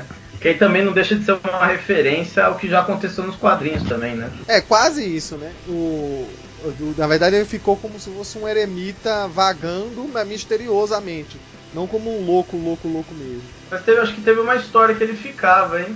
Não, mas acho que não. É, é, teve uma do Walter Simons que ele virava tipo um andarilho. Ele, logo depois do Ragnarok, depois do Ragnarok, ele some. Ele some e vira tipo o velho eremita, assim. E aí fica o, o, a Asgard por conta dos filhos, né? Tanto que aí o Loki tenta tomar o trono do, de Thor, o Thor vai lá, volta, vira com os ossos frágeis, enfim, tem aquela lambança toda que o, o, o Walter Simonson fez, né? Coisa que me chamou a atenção nessa cena do Doutor Estranho, que realmente parecia uma continuação do filme do Doutor Estranho, tipo, o clima. Detesto usar essas palavras tênis verde, mas a fotografia. E também uma, eu, parece que nesse. Passou que dois, dois anos, né? O Doutor Estranho realmente treinou com os poderes, que o bicho tá poderoso. Ele põe pra cá, ele mexe o dedo aqui, ele joga o Thor pra lá, deixa o, Thor, deixa o Loki caindo por 30 minutos lá e pula, rebola, pega o Thor. O Thor que tentando quebrar todas as as relíquias do coitado, ele não via a hora de se livrar é, do Thor. O Kevin Feige prometeu, depois desse filme do Thor Ragnarok, especificar em alguma publicação, alguma maneira, uma timeline dos filmes do MCU. Né? Porque a gente há de se supor, a gente não sabe o tempo, né? Que o Doutor Estranho seja bem antes, obviamente, de Guerra Civil, essas coisas todas. Mas a cena pós-crédito que acontece no filme do Doutor Estranho é concomitante com Thor Ragnarok. E supostamente Thor Ragnarok acontece dois anos depois de. É, era de Ultron, né? Mas Sim. será que é antes ou depois da Guerra Civil? Isso aí tudo vai ter que ser colocado direitinho no papel. Então, e a cena do Odin foi aquilo, foi uma despedida digna do personagem. Você via, Icon, voltamos novamente ao Anthony Hopkins, um baita ator. Ah, Só no jeito de falar, no jeito de se mexer, você vê que ele é o personagem que tá, bom, eu vou morrer, já era, paciência. Aqui não é quadrinho, então todo mundo morre. Uma hora chega, todo E ele cita a. Friga, né? Eu quero voltar pra Friga. Sua mãe tá precisando, tá me chamando, uma coisa assim. Me chamando, encontrar sua mãe de novo. Aí, tudo bem que depois tem umas piadinhas que volta todo mundo a dar risada, mas nessa parte aí eu achei Eu, legal. eu entendo que não viu muita dramaticidade nessa cena. Obviamente, até o Marcos Pedro tá certo aí. Não dá pra carregar muito numa cena e que logo depois vai vir um excesso de piadas. Então, o, o, dramalhão, o dramalhão que poderia ter existido de perda do pai, ele é quase, quase inerente aí, porque no lugar é, colocado como uma coisa mais importante dessa cena aí, o que é que o pai deixou é, de herança, entre aspas, aí, né? Pra cada um dos dois filhos. Então, na verdade é o seguinte: o pai praticamente assim, eu estou seguindo em frente e vocês também têm que seguir em frente. Todo mundo tá mudando aqui. Então, eu vou virar uma, um monte de vagalume aqui e seguir lá pra terra do. aquele barco lá que leva o, o pessoal da Terra-média, né? Pro outro lado do mundo, né? É, um rala, é, enfim. É, eu tô indo pra esse canto aí e vocês agora que são os adultos, né? Os herdeiros. Agora, uma coisa que eu não avisei, vocês não são os únicos herdeiros, né? Aí, Isso que eu ia falar. Falou, né? então, vocês vocês estão perdendo o pai, mas veja pelo lado bom. Ganharam uma irmã. É, tchau. exatamente. E aí temos então a Hela. Hela que vem pra quebrar tudo, cara. Kate Blanchett, assim, realmente, é tudo. A, a, o Aue que ela fez, dizendo, ah, eu sou a maior vilã que a Marvel Studios teve até então, blá. Eu já vi críticas ao contrário disso, mas eu- tem horas que eu não levo a- a- em consideração as críticas, em- principalmente algumas pessoas em particular, porque eu acho que já é, vamos dizer assim, birra, porque é, tá- tem aquela coisa de dois lados competindo aí pelo, pela franquia do cinema, de melhor franquia de super-heróis, mas enfim. Isso não, isso não vai ser mérito da discussão aqui desse podcast. Mas ela tá fenomenal. A construção da personagem foi ferrada, porque ela não só entra tipo assim, ah, eu sou uma personagem que tá, que tá vindo pra quebrar as garras. Não, ela, ela é diferente do Malekith, inclusive, que queria destruir por destruir. Ela era uma, uma herdeira que aí tinha na época, no auge de Asgard, toda aquela aquela gana de dominar em braço de ferro os outros reinos.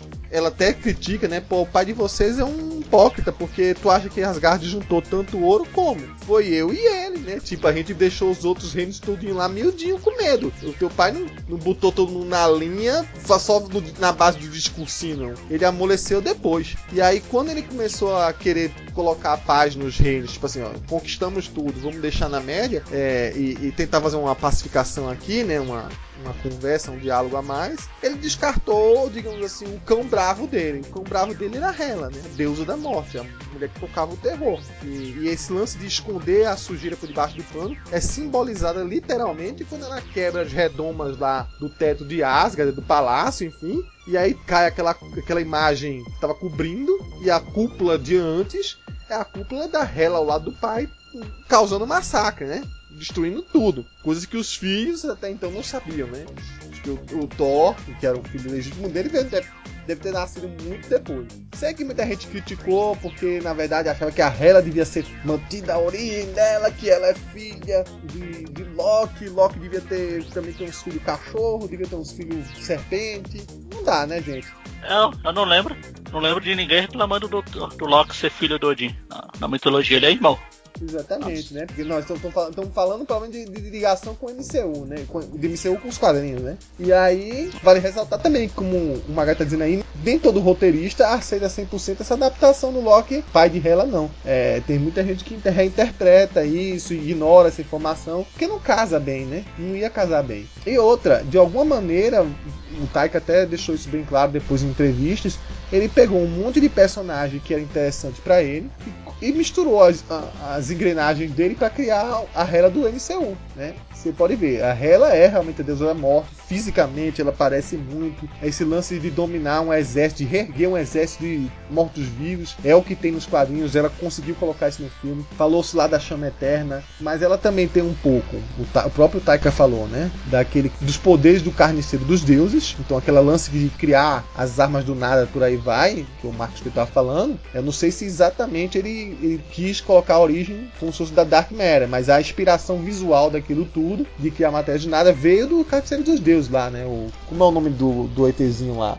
Enfim, do cara lá. E a outra coisa que ele aproveitou é da filha ignorada de Odin, que ninguém sabia, mas ele, ele tinha, que era a, a versão Ângela. Em vez de criar a Ângela pro MCU, ele pegou essa informação e, e juntou com o da Hela, né? Então, mais uma filha perdida de Odin aí, que ele não precisa dar satisfação a ninguém. Ele é o, o Mr. Catra da, de Asgard, ele como...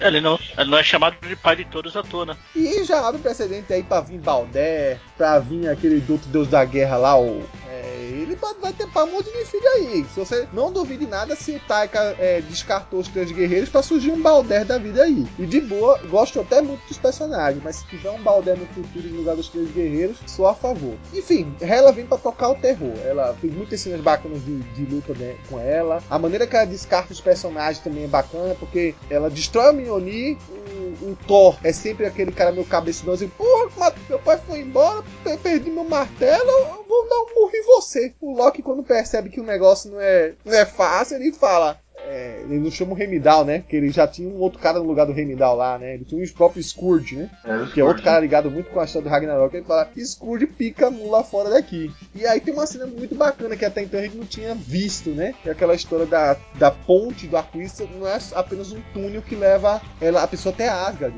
Ela é como se fosse um buraco de minhoca mesmo lá, sabe? No meio do caminho, quando ela pega um, joga pra um lado, pega outro, joga pro outro. Os caras desapareceram, agora não tinha resistência mais nenhuma em Asgard tô dominando geral. E aí ela faz, ela mata personagem que tava a mais, né? Obviamente a pessoa fala, pô, você achou certo matar Volstack, né? Daquele jeito, matar o Canal. Pô, podia ter uma cena a mais, eu acho. Não, não, não, tira razão, não. Eles podiam, do mesmo jeito que o algum teve, ter uma cena mais elaborada, para uma certa dramaticidade aos personagens. Mas também poderia ser só uma extensão de linguiça, né? Já que nem todo mundo, convenhamos, quem lê quadrinhos sabe quem são aqueles caras, mas será que todo mundo que viu o filme sabe quem são aqueles caras mesmo? Difícil, né? Talvez a Sif, mas a Sif, enfim, espero que tenha outro destino no futuro. Então, todo mundo sabe já minha birra com os vilões do MCU, esse bando de bosta.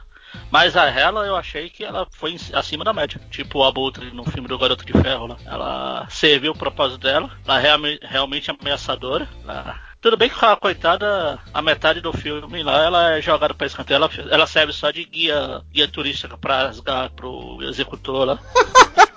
Pelo menos é melhor que o executor que só serviu para ser o, o, guiado em Asgard. E ele, ele cumpriu. Mas quando falar do executor, eu falo. A Kate Blanchett mandou muito bem mesmo. Ela, quando precisa de porradaria, ela bate. Quando precisa falar sério, ela fala. Quando grita, ela grita. Cara ameaçadora dela de tudo bem, pode vir. Pode vir, Kate, que eu tô fervendo. Vocês são grandes, mas não são dois. Eu sou pequeno, mas não sou metade. Ela encara o ou algum.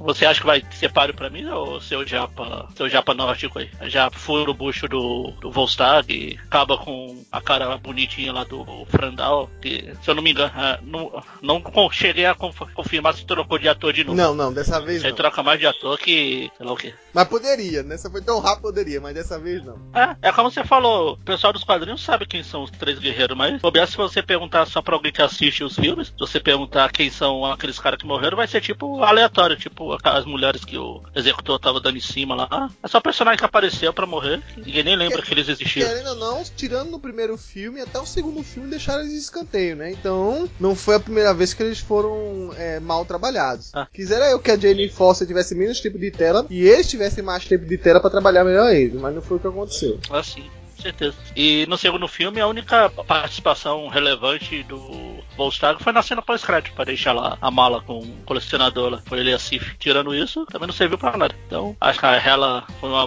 boa vilã. Pouco mal aproveitada mas uma boa vilã. E ainda foi, você falou aí de ela ser guia turística, a cena de ser guia turística ainda teve importância, porque poderia isso passar batido, que tipo, não tinha obrigação nenhuma de o diretor é, justificar a presença de um easter egg que mal aparece no filme do primeiro Thor, né? Que é a história da manopla do infinito, que os pessoal fala assim, pô, essa manopla é verdadeira ou não? Pô, pode ser uma cópia. E aí ele descarta, por exemplo, aquela, aquele tal do olho de Agamotto, uma das versões do olho de Agamotto que aparece no cofre do Odin, pode também ter sido uma representação uma, uma, uma, figuração daquilo, né? Não precisa ser o original. E alguns, como ela falou, alguns são interessantes. Aí ela chama atenção, ó, isso aqui. Isso aqui não, eu não sei o nome, mas tem poder aqui. Futuramente a gente vê que é o Tesseract, né? Que é a joia da, da, do espaço, né? Mas a, essa manopla do infinito falso aí, acho que o modelo do falso era meio grandinho. O bagulho parece uma, uma árvore. O cara que montou, montou numa escala meio exagerada, né? A não ser que o Thanos seja gigante. Aquilo seja só a mão dele aí, ferrou. E aí, Felga, falemos da Hela. Ela é realmente uma das melhores vilãs do MCU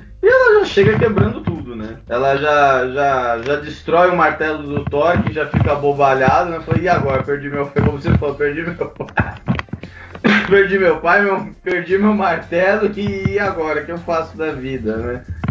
E ela chega assim, o trono é meu, é só, eu sou a filha mais velha de, daqui de vocês, vocês são os pirralhos, o trono é meu, e quem ousar ficar na minha frente vai ser tratorado. Foi o que ela fez, né? Ela tratorou a, o exército de Asgard inteiro, né? Não tinha alguém que conseguia parar aquela mulher, né? E tanto é que o Scourge, como é que é? A, a cena é engraçada, né? Ela chega lá e você, o que? Ela mata lá, né? Os dois, o Fandra, o Frandel e o Volstack. Aí ela vira assim pro Scourge, aí o Scourge fala, não, eu sou, sou, sou, sou só o zelador, eu só limpo. Só tô limpando aqui essa.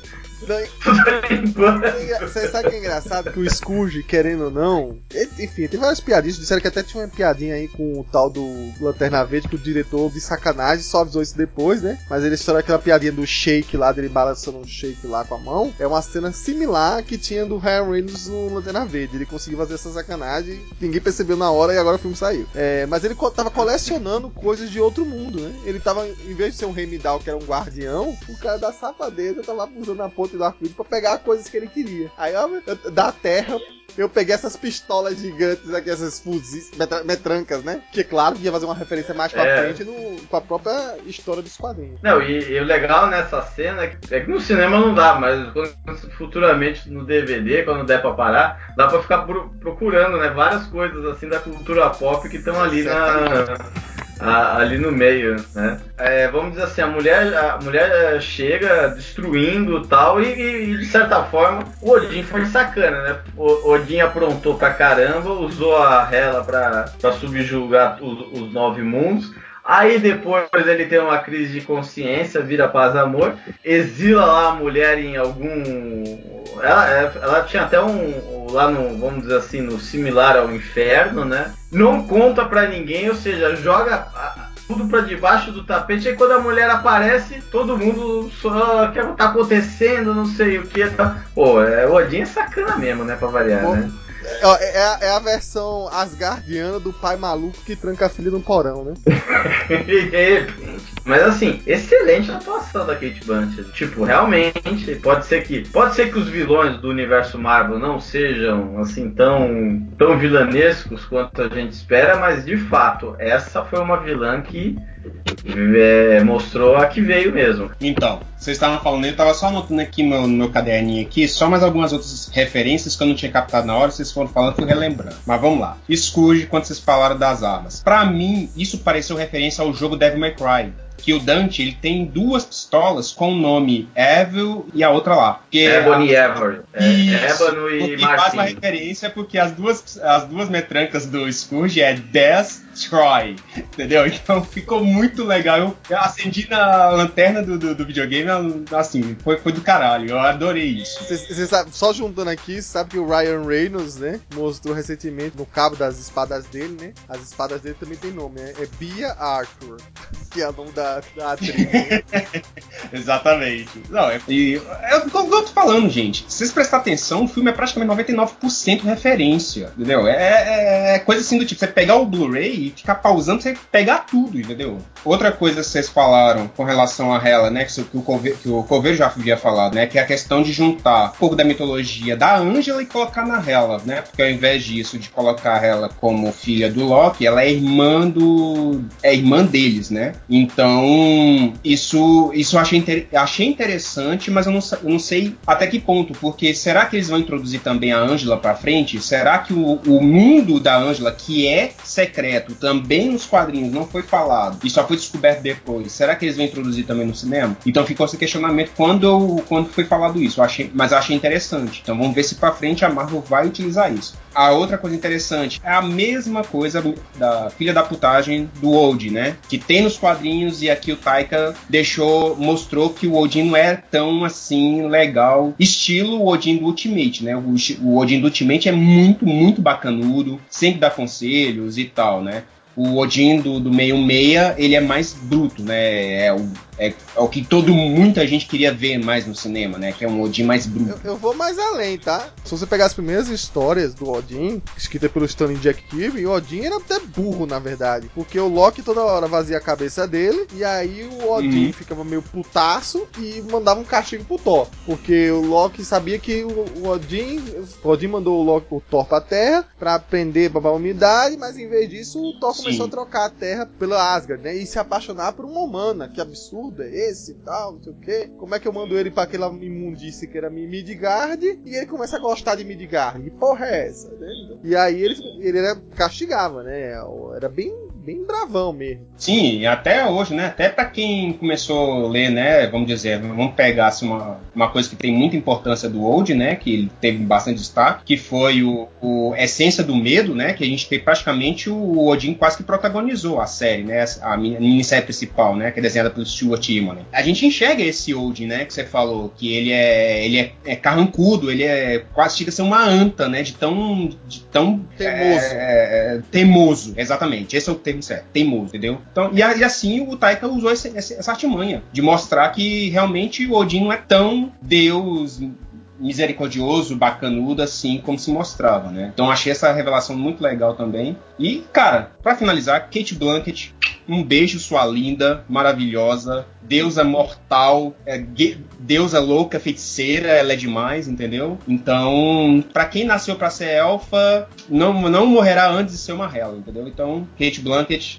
no meu coração, melhor vilã ever. Bom, enquanto é, Hela acabava com o restinho de Asgard, né? E vazia também o City Tour para os três gatos pingados dela que eram fiéis, né? Na verdade era o executor. Que ela falou: pô, é, tô precisando de gente para trabalhar para mim, né? Eu fui a executora do meu pai, então você vai ser o meu executor. Então foi assim que o Scrooge ganha o título de executor, né? Foi, foi até uma coisa bacana para casar com a história. Não é exatamente como acontece nos quadrinhos, mas é bacana que ele, ele tem um vínculo com a Hela de alguma maneira, né? Não- e não precisou inclu- incluir aí a, Encantor, né? Nessa parada. Mas ele também tem um, terá o momento de redenção dele lá pro fim. Mas aí do outro lado a gente finalmente descobre onde estava o Heimdall, né? Heimdall que é, deixou de lado toda aquela pompa é, do cara com um elmo gigante, dourado, um chifre tal, uma espada fenomenal. E ele vira o cara que, como ele tem o poder de enxergar todos os campos ele vai pegando as pessoas que estão em risco, em perigo, e vai levando para o único lugar onde até então está protegido lá no reino de Asgard, né? Então a gente tem essa,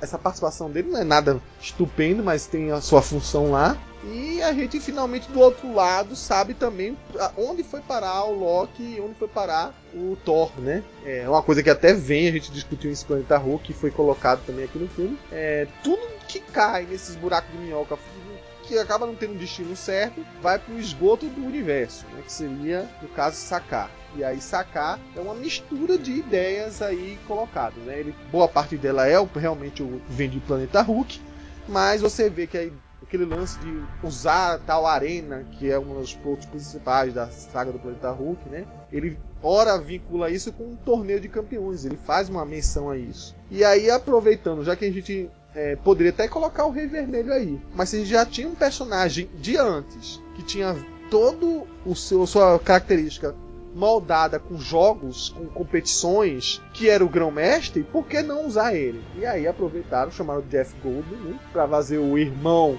do, do colecionador, né? Mais um personagem é, cósmico adentrando aí o universo da Marvel, né? E ele virou um grão-mestre, né? Eu achei bacana da maneira que fizeram, que eles acabaram é, não de uma maneira qualquer, tá? Não é aquela coisa jogada, mas pegaram personagens que se sobrepunham, jogaram dentro da mesma informação e colocaram lá. Então a gente tem é, Sacar, Sacar na verdade não, não- não- do jeito que ela tá ali no filme, eu nem diria que tem uma raça específica, não dá pra dizer, ninguém falou lá quem é na verdade os Sacarianos, não chega a ser algo fácil de definir, né? Apesar do James Gunn já ter usado o termo no primeiro Guardiões da Galáxia dele. E nesse filme você vê que tem várias raças ali. Quando o Thor cai ali naquela, aquele lixão, né? Que disseram que tinha um monte de easter egg lá, que a gente vai ter que pausar pra ver, né? O próprio Kevin Feige mandou a gente prestar muita atenção nas futuras olhadas nos filmes, né? Você vê que tem várias raças de escavadores, né? Scavengers, né? Que é tipo uns caça, catadores de lixo, né? E eles é, são de várias espécies. Uma dessas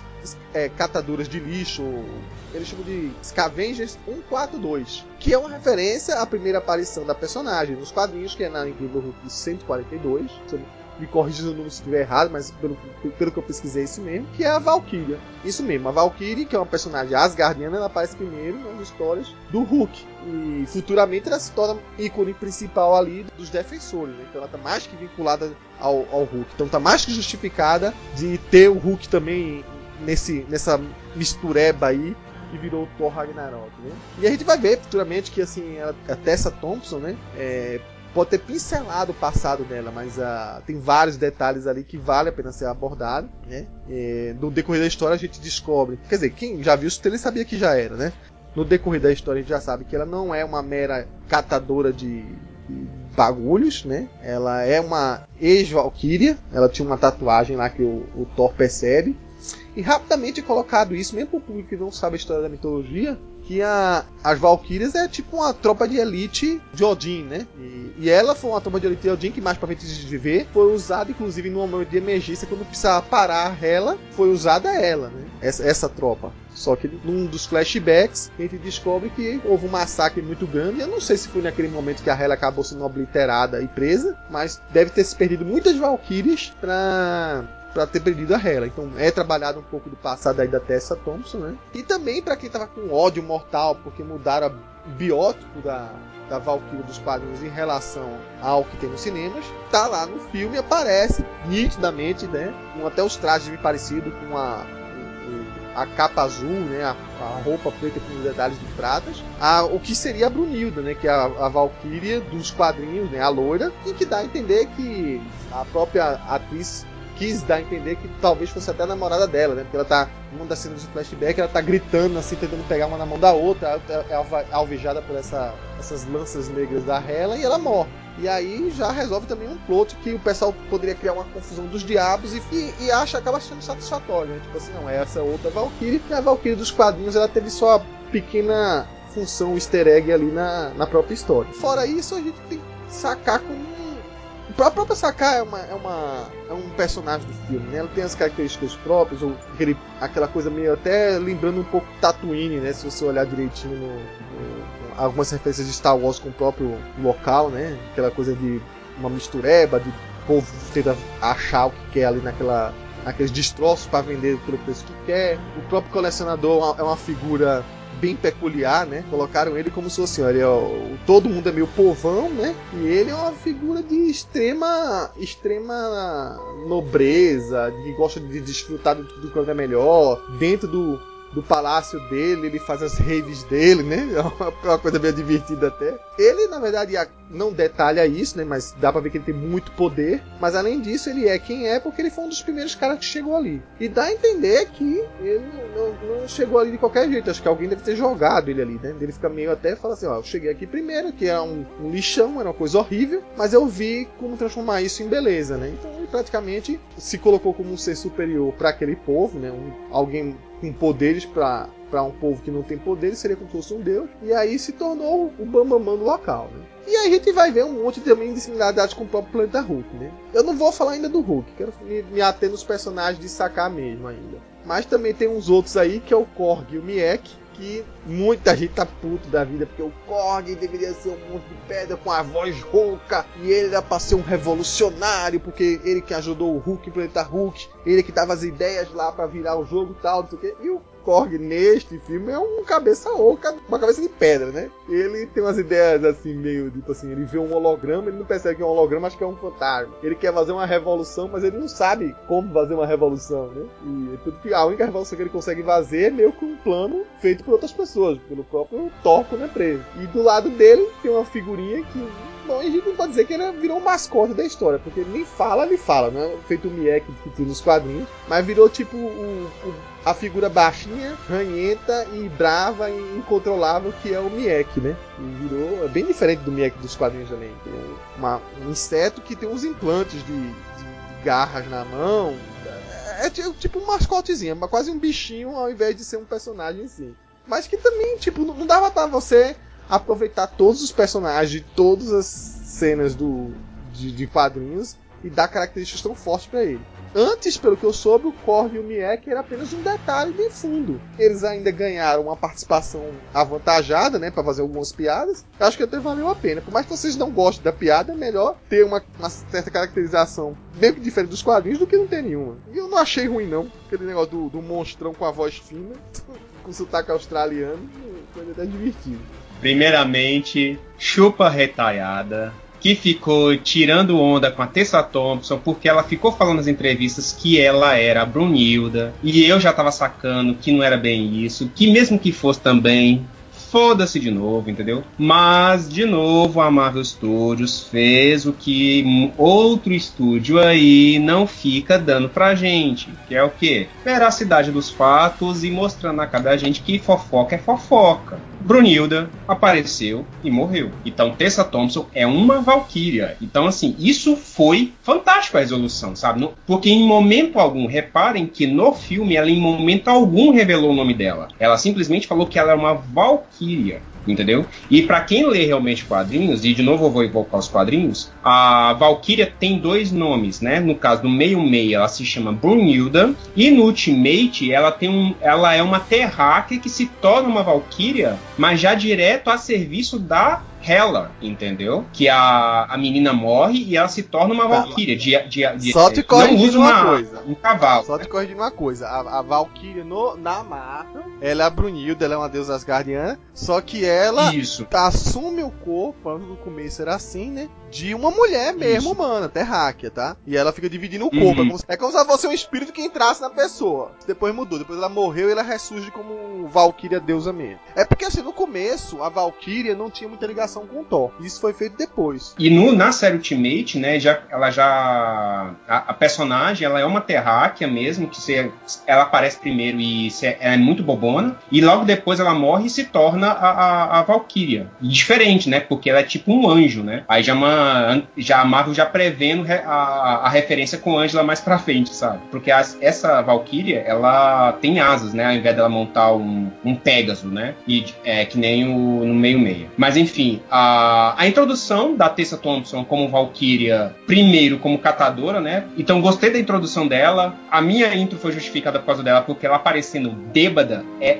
achei fantástico. Ela tem altas poses de, de, de garota negra mesmo dos Estados Unidos, aquela mexida de pescoço. Se você reparar bem, ela tem uma mexida de pescoço assim, muito, sabe, de mano mesmo. Então é, eu achei isso muito legal. A Tessa Thompson deu muita. Deu, parece que deu muito dela mesmo pra personagem da Valkyria, então isso foi muito legal. Na entrevista que eu postei no site Marvel 66, ela também fala lá quanto que ela ganhou de peso de físico, né, também, porque ela precisava, né, pro, pro papel dela. E é- isso é muito legal, né, porque, né, todo mundo que entra para vai pro estúdio Marvel, para Marvel Studio tem que ganhar um pouquinho mais de, de, de corpinho, né?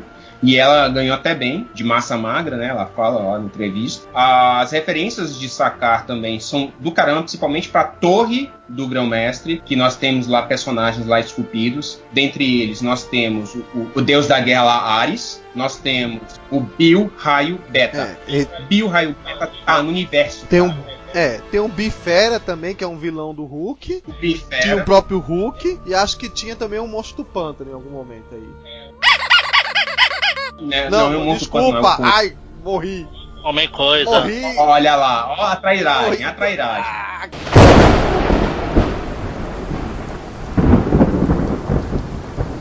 Caiu um raio na minha corpo agora.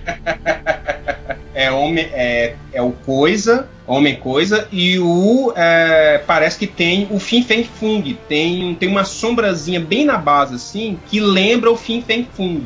Que é Dessa o- vez foi mais que easter egg, né? Que tem uma hora que o- a nave dela tá chegando no castelo e ela vai Isso. sobrevoando assim, você vê com detalhes. Vai ser uma coisa que você vai ter que rever várias vezes no cinema. Eu vou rever mais uma vez e vai ter que pausar no DVD mesmo, porque ali tá rico Certo. mesmo de informação. E de novo fizeram né, a, a piada do que foi usado nos outros Thors, né? Em cima do Thor, dele ser tomar choque lá, já que ele é o deus do trovão, mas ele toma choque. Foi explicado, né? Não é um choque, choque. Sei lá, é como se fosse ferroada, assim, ele tá tomando tipo um veneno que dá uma, tem uns choques internos nele, né? E um, um detalhe, né? O, o grão-mestre Ninguém sacou isso, né? O Grão-Mestre chegou naquele lixão de sacar para se tornar o primeiro DJ da face do universo, gente.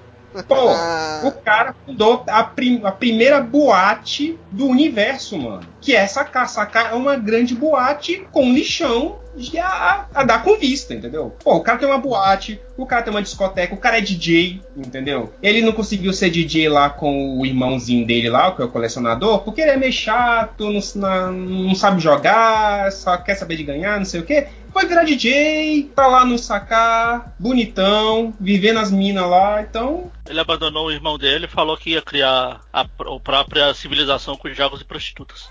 É, mas o, o Benício Del Toro e o Jeff Goldblum conseguiram fazer até, não sei se foi combinado ou não, eles conseguiram fazer uma, uma, uns trejeitos, um parecido com o outro, né? Claro, a ideia é que ninguém disse, na verdade, que eles são anciões ali, né? Mas a gente supõe que até seja que, e que tem realmente grandes poderes, né? É, aparentemente, né? Pelo menos a gente não viu nada a isso. Acho que só tinha um bastão lá que o, o grão-mestre usava. Que era um bastão que tocava na, na pessoa, né? Tava, tipo, batizava uma pessoa lá e o cara desintegrava, né? E mas ainda ficava com o beijinho. É, isso, mas supostamente é, eles são seres de hiperpoderosos, mas ao mesmo tempo eles tem característica bem humanizada, né? Como você falou, uma de ter nojinho, eles são bem cheios de milindres, né? De gestos com as mãos, né? Eu realmente queria ver uma oportunidade, não sei se vai ser em Vingadores, né? os próximos Vingadores, mas de ver esses dois juntos. Na verdade, de ver mais anciões juntos, né? Em algum momento alguém falou para mim que talvez até tivesse o campeão um dos filmes aí, mas acho que acabou não sendo o caso aí, mas Podia ter os outros anciões também para ver como é que seria esse, esse comportamento entre eles. É, ia ser caramba, cara. Então, eu gostei dessa parte. É, o colecionador, colecionador não, o, o grão-mestre. Eu, eu classifiquei os três vilões principais desse filme em três categorias. A ela, vilã boa, o grão-mestre, o vilão que não fede nem cheira, e o próximo é o vilão bosta, o que sobrou aí na, na conta, que é o executor. Mas o grão-mestre eu achei legal, a, a, como se falou, a forma dele agir, a forma dele.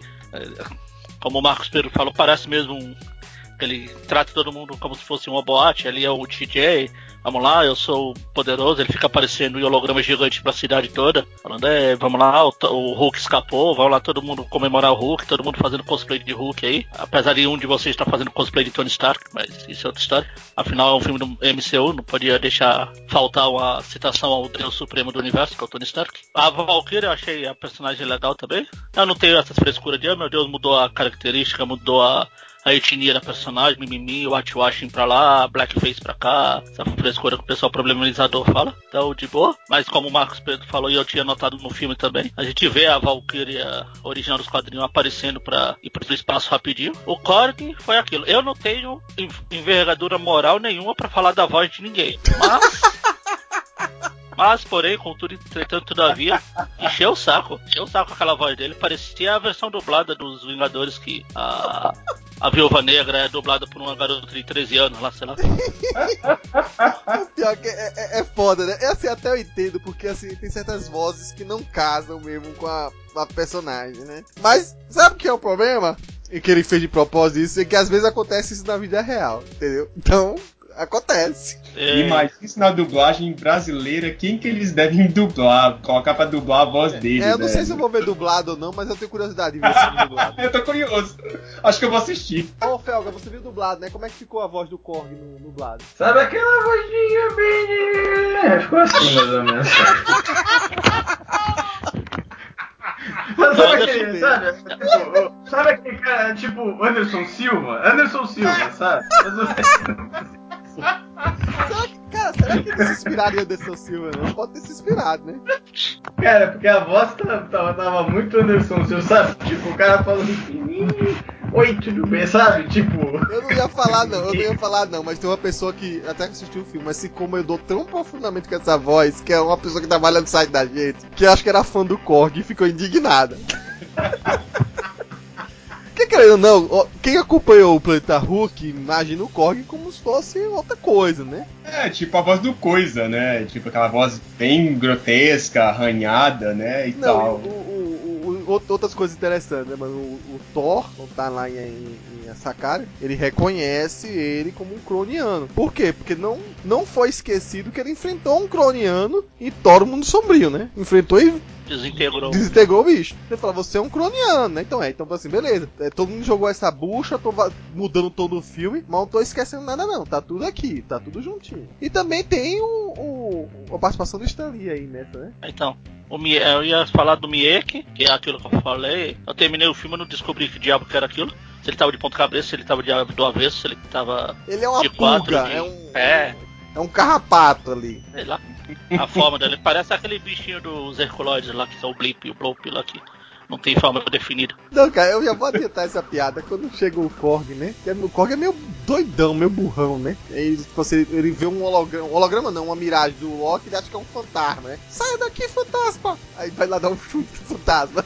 Aí no meio da luta lá, quando ele faz a revolução, ele. Ah, então, é, eu, eu não quis deixar ele lá, mas o, o Miek morreu, eu pisei nele sem querer. E aí morreu, mas eu trouxe ele porque achei que não devia deixar lá no meio do, do nada. Aí o, o Miek começa a tossir, né? Aí ele. Ah, Miek se salvou. E aí, Miek, o que, que, você achou de não sei o que? Cara, eu tô curioso pra assistir esse dublado, cara. Eu tenho que ver esse dublado agora por causa do Korg, velho. Eu tenho que ver esse dublado, como é que ficou. a, a, participação, a participação do Stanley eu achei legal também. Eu só faria uma coisa diferente. Quando ele fala que vai cortar os cabelos, o Thor começa a falar: Não, por favor, Thor, não sei o que. Cabelo, Thor, filho de Odin, de Odisson, não sei das quantas. Eu esperei o Stanley falar tipo assim: Pô, quem é que escreve seus, suas falas? Pô, é. piada com ele mesmo. É, pois é. Mas não, só só foi cabeleireiro mesmo, paciência. Acho que será que ele tava. Será que no Guardião da Galáxia os vigias levaram ele porque ele era cabeleireiro? Ele ia dar uma raspadinha lá na, na careca. É. Então a máquina Boa. zero, né? É. Felga. Ih, morreu. Ih. Felga morreu. Ei? Felga morreu, mas a gente não quis deixar ele agora. Não, você... Ih, o Felga. O Felga não morreu não. Fala aí, Felga, o que você achou?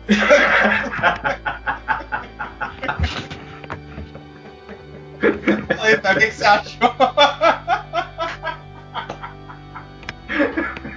boa, boa, Bagara. Cara, então, o. Cara, que até agora até perdi o rumo agora. Bom, é, vamos dizer assim, Sakar é uma grande bagunça cósmica, né? Como você falou, é meio Tatooine mesmo, né? Meio que uma confluência de várias porcarias da galáxia que ca acabam caindo ali. É um show de referências também, né? Aquela torre e tal. Eu não sei porquê, mas aquela torre me lembrou um pouco do. do Galactus do quadrinho, sabe? Aquele jeitão, né? Com coisa, aquele jeitão meio quadradão e tal. O grão-mestre, cara, é tipo, puta, o Jeff Goldblum fazendo um.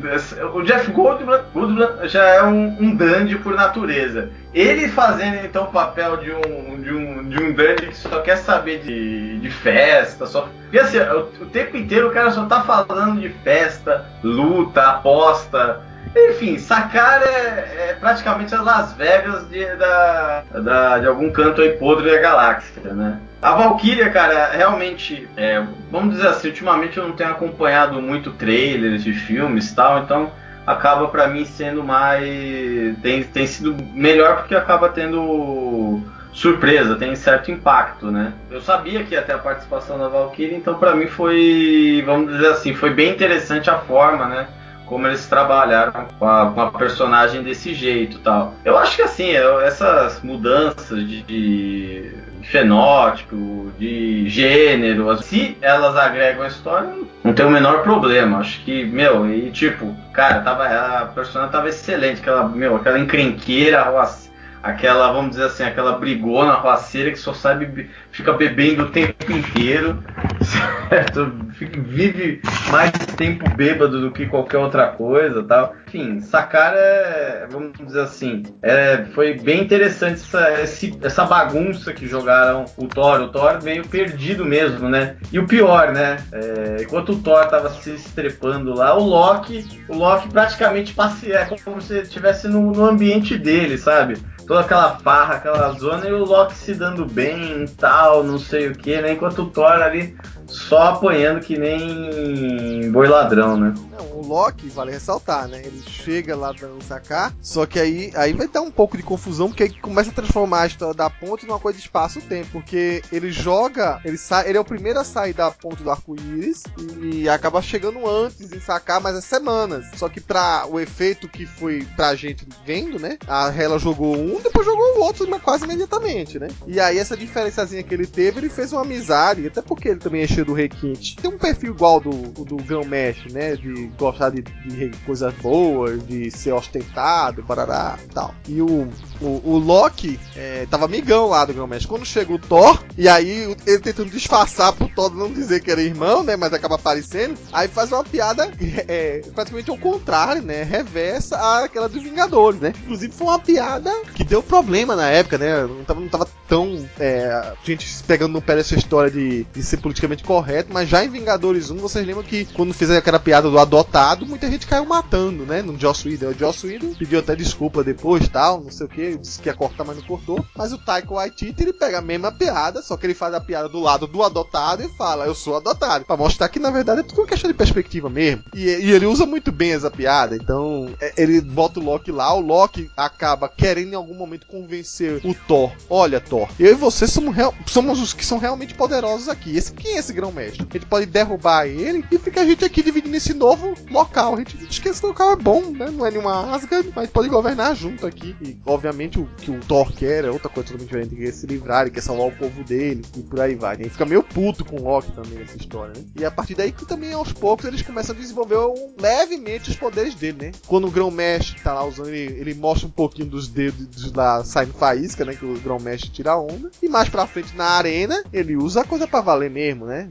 Pra, deixar o Hulk na, nas cordas, né? E aí, já que gente tá falando de Hulk, né? Vamos falar do Hulk, né? Muito bem bolado, o jeito que conseguiram conectar tudo. Na verdade, não foi um mérito aí do Taika Waititi, né? Na verdade, é uma coisa que ficou meio dito e não dito desde a Era de Ultron, que o Hulk sumiu no Quinjet. E havia esse boato já desde aquela época que se pensava fazer um planeta Hulk. Eu talvez até fosse fazer um planeta Hulk, mas as coisas não foram fáceis, talvez, com o Universal, né? Ninguém sabe a história por, por inteira como um todo, né? Tanto que no meio da negociata lá de vai, o Hulk vai pro espaço, não vai pro espaço, o próprio Kevin Feige já admitiu que não eram certas coisas naquela época, tiveram que mudar o cenário de fundo do Quinjet. Em vez de colocar o Quinjet indo para as estrelas, né? Subindo para as estrelas, eles colocaram ele vendo tipo acho que um pôr do sol, não me lembro agora. E o Hulk quietinho lá. Gostei muito da ideia de colocar o Hulk há dois anos sob comando total, né? Afinal, um planeta onde o Hulk é que era o necessário, né? Que é um planeta de praticamente as coisas eram medidas pela força, né? Então o Hulk tava dois anos lá e esses dois anos foram o suficiente pro Hulk começar a ter uma noção de fala, né? De associar palavras. O que é interessante, que se você contar direitinho, quem disse que o Hulk não é inteligente? Pode ser que o Hulk até seja inteligente, mas o tempo que o Hulk fica exposto, que às vezes é questão de minutos, horas por dia, só desenvolver a personalidade de um bebê,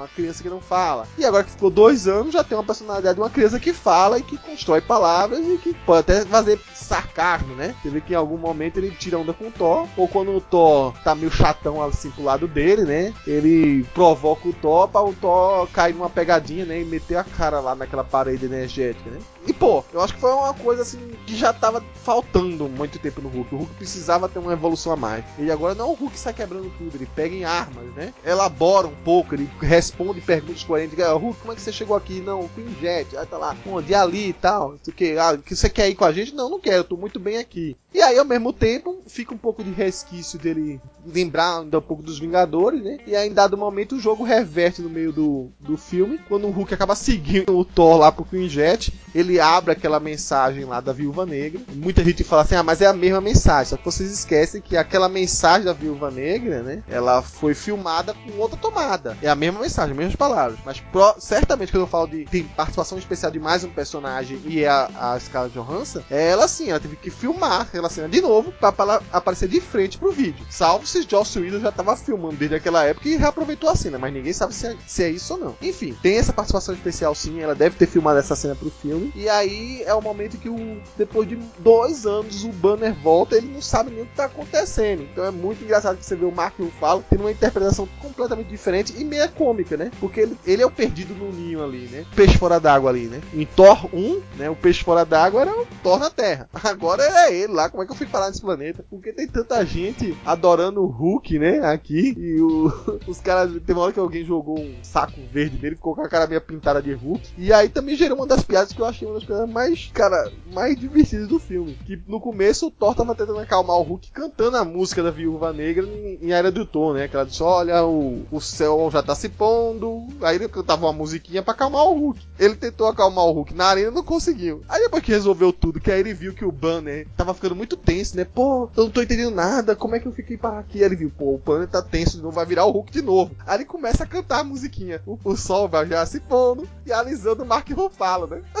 Aí o Ruffalo fala assim, para, pô, me larga aqui. E, cara, gerou cenas muito boas. A gente vai falar do combate final daqui a pouco, mas não precisa adiantar isso, cara. Teve outra menção, uma, sátira que o próprio Taika Waititi faz com o Incrível Hulk de 2008. Isso podia passar batido também. Um filme que quase todo mundo, muitas vezes, descarta de dentro da linha do MCU. Mas ele faz parte mesmo. E aí faz aquela cena dele se jogar do, da nave, né? Quando tá lá em Asgard. Que era, seria uma cena similar à que acontece no Hulk. E que é similar também dos quadrinhos dos Supremos, né? Que ele cai no chão e já se transforma em Hulk. Só que no filme ele cai como banner ainda, né? Demora um pouco pra, pra virar Hulk, né? O, o Ferry cheira ele assim, é, morreu esse rapaz, tudo bem, vou seguir em frente. Aí não, depois ele se transforma em Hulk e sai arregaçando, né? Cara, então assim, é, eu acho que assim, pro personagem do Hulk, eu acho que até tava vendo um top 10 aí de personagens que mais é, foram interessantes do filme, que mais são impactantes no filme, que mais te evoluíram no filme. E, mais uma vez, Ragnarok, Revolução, começo, meio e fim, né? O do Hulk é que mais teve isso, né? Acho que teve mais que o Thor. O Hulk saiu muito mais interessante que o próprio Thor ali no filme. E olha que o Thor sai mudado pra caramba lá pra cena final, né?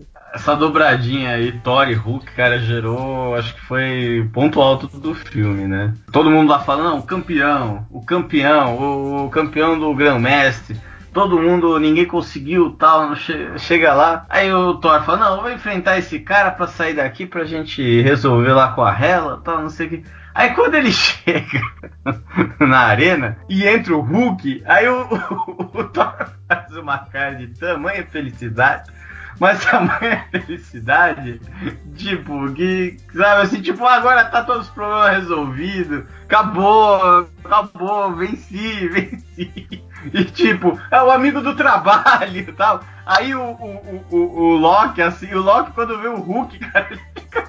Ele engole seco, cara. Eu tô rindo. Cara, fica desesperado. Cara, o Tom Hiddleston deu um show ali naquela cena. E naquela cena que ele pega o Thor, assim, tá? ele pega o Thor e faz o Thor de mamulengo de bonequinho de novo. Aí o, o, o Hiddleston se levanta e fala: Yes! Viu como é que é a sensação? Viu como é bom? o grão-mestre olha assim, cara, tá acontecendo, né? Cara, foi muito divertida é, é, essa luta e tal. E aí foi que o Thor também começou a mostrar mais, né, da, do, do poder interno dele, né? Da, vamos dizer assim, lá, da, da força Odin dele, né? É, e os dois, assim, um reclamando do outro. Aí o, o, o, Thor fala assim pro, pro Hulk, não, eu nunca gostei do Banner. O Banner era chato, você que era legal, não sei o que. O, o Banner volta, aí vai o Thor e fala, não, eu nunca gostei do Hulk, o Hulk que era. O Hulk só esmaga.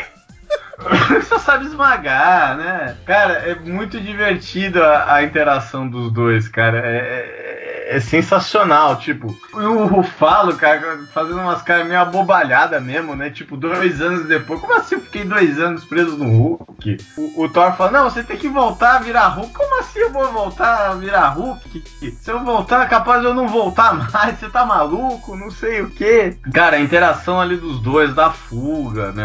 Foi muito engraçado, cara. É tipo, acho que é um dos grandes momentos do filme mesmo. Então, eles precisavam trazer o Hulk de volta pra Guerra Infinita, rapidamente. Não dava pra fazer pacto com capeta, essas coisas que só os quadrinhos proporcionam. Então eu achei legal eles inserirem aqui. Até porque o Planeta Hulk, toda a versão dele, eles mudam o, o protagonista, o, a luta principal. Nos quadrinhos é o Hulk e o Surfista Prateado. No desenho lá é o Hulk com Biohara Beta. Aqui é o Hulk contra o Thor, só que vendo pela perspectiva do Thor, né? A interpretação dele, a relação dele, o Hulk, a personalidade do Hulk, achei bacana aquilo de. Ele ficou parecendo uma criança, tipo. Ele é, teve uma época nos quadrinhos quando ele era mais bobalhão, mas a Hulk só quer ficar sozinho, Hulk homenzinho, re referenciou bem a toda a interação dele com o Thor, aquela hora que o Thor vai, acorda depois da luta lá, ele vai, pô, você não me quer aqui, eu vou embora. A Hulk, tá, pode ir. O Thor chega na porta lá, puf, leva um choque lá, o Thor, o Hulk, palhaço. E ele gostava da, da, da Valkyria, né? Você via que eles dois é, tinham uma amizade lá, não sei o quê. Que legal, tudo isso envolvendo o Hulk. É, a luta eu achei. Não que podia durar mais, mas que podia ser mostrado um pouquinho mais da luta. O, o Tom Hiddleston, como vocês falaram também, apesar dele estar de fora da luta, ele acabou se destacando mais até que o Thor. O Thor é aquilo, eu, é o cara do meu trabalho, viva. A história acabou aqui, o filme terminou aqui, pode começar a subir os créditos. O Loki lá, meu Deus, eu tenho que dar o fora daqui. Esse planeta já não é mais seguro. Tchau, tchau e benção. Foi bom enquanto durou. E, e a cara do, do grão-mestre olhando para as reações do Loki também era outra piada. O que tá acontecendo aqui? O que tá acontecendo aqui? Eu perdi alguma coisa? Será que eu vou ter que esperar a versão do diretor do filme para entender alguma coisa? É, eu gostei dessa parte toda. Achei o Hulk, o Mark Ruffalo também mandou bem. Eu acho que aqui foi onde, em todos os filmes do Hulk, do, que o Hulk apareceu, pelo menos, foi onde o Hulk foi melhor trabalhado, assim. Aqui, pelo menos, ele tinha fala, ele tinha uma, um pouco de personalidade. Não era apenas um monstro destruir todo mundo, como ele era nos outros.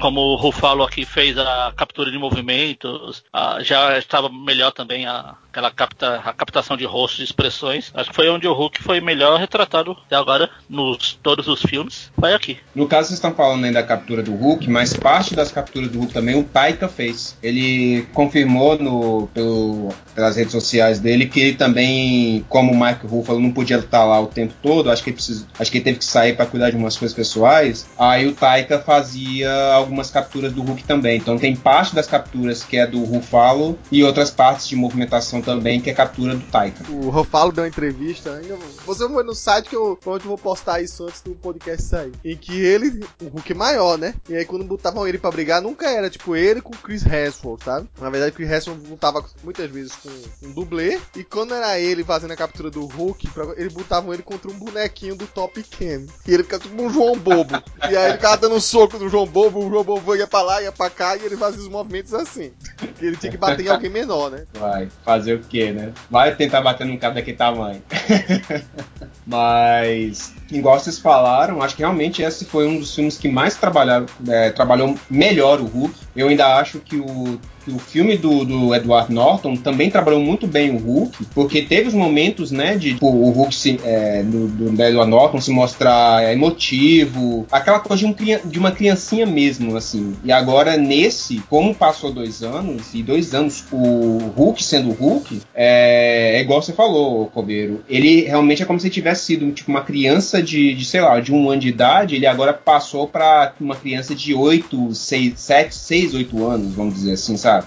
Que está começando a é, ter as primeiras formações de palavras, ainda está um pouco grotesco, mas entende as coisas, sabe que ele sabe o que ele quer, ele, ele já toma decisão, ele sabe expressar coisas do tipo assim, ele sabe expressar de quem ele gosta. A própria amizade que ele tem com a, com a Valkyria é uma prova disso, né? De que ele conseguiu se apegar a uma pessoa, ele demonstra isso, sabe? Tanto é que ele até tem até brincadeira de, de vamos dizer, né? Que o pessoal falava antigamente que era brincadeira de menino, né? Que os dois tinham briga, tem, tinha lutinha de, de brincadeira, né? E o Hulk sempre apanhava da Valkyria. Então, isso aí foi muito legal também. Então você vê que o Hulk ele, ele sobe de nível e de personalidade, né? o Hulk tem mais carisma. A transformação do Hulk para o Mark Ruffalo foi muito brutal. De novo, nós temos uma outra cena, né? A gente teve aquela cena de quebra de hit, de, de sentimento, né? De, de, de uma coisa que estava muito piadinha. A gente teve uma, uma, uma cena da morte do, do Odin que quebra com um clima um pouco mais pesado. Esse nós temos de novo mais uma quebra de clima, né? De que estava uma coisa mais piada e aí já,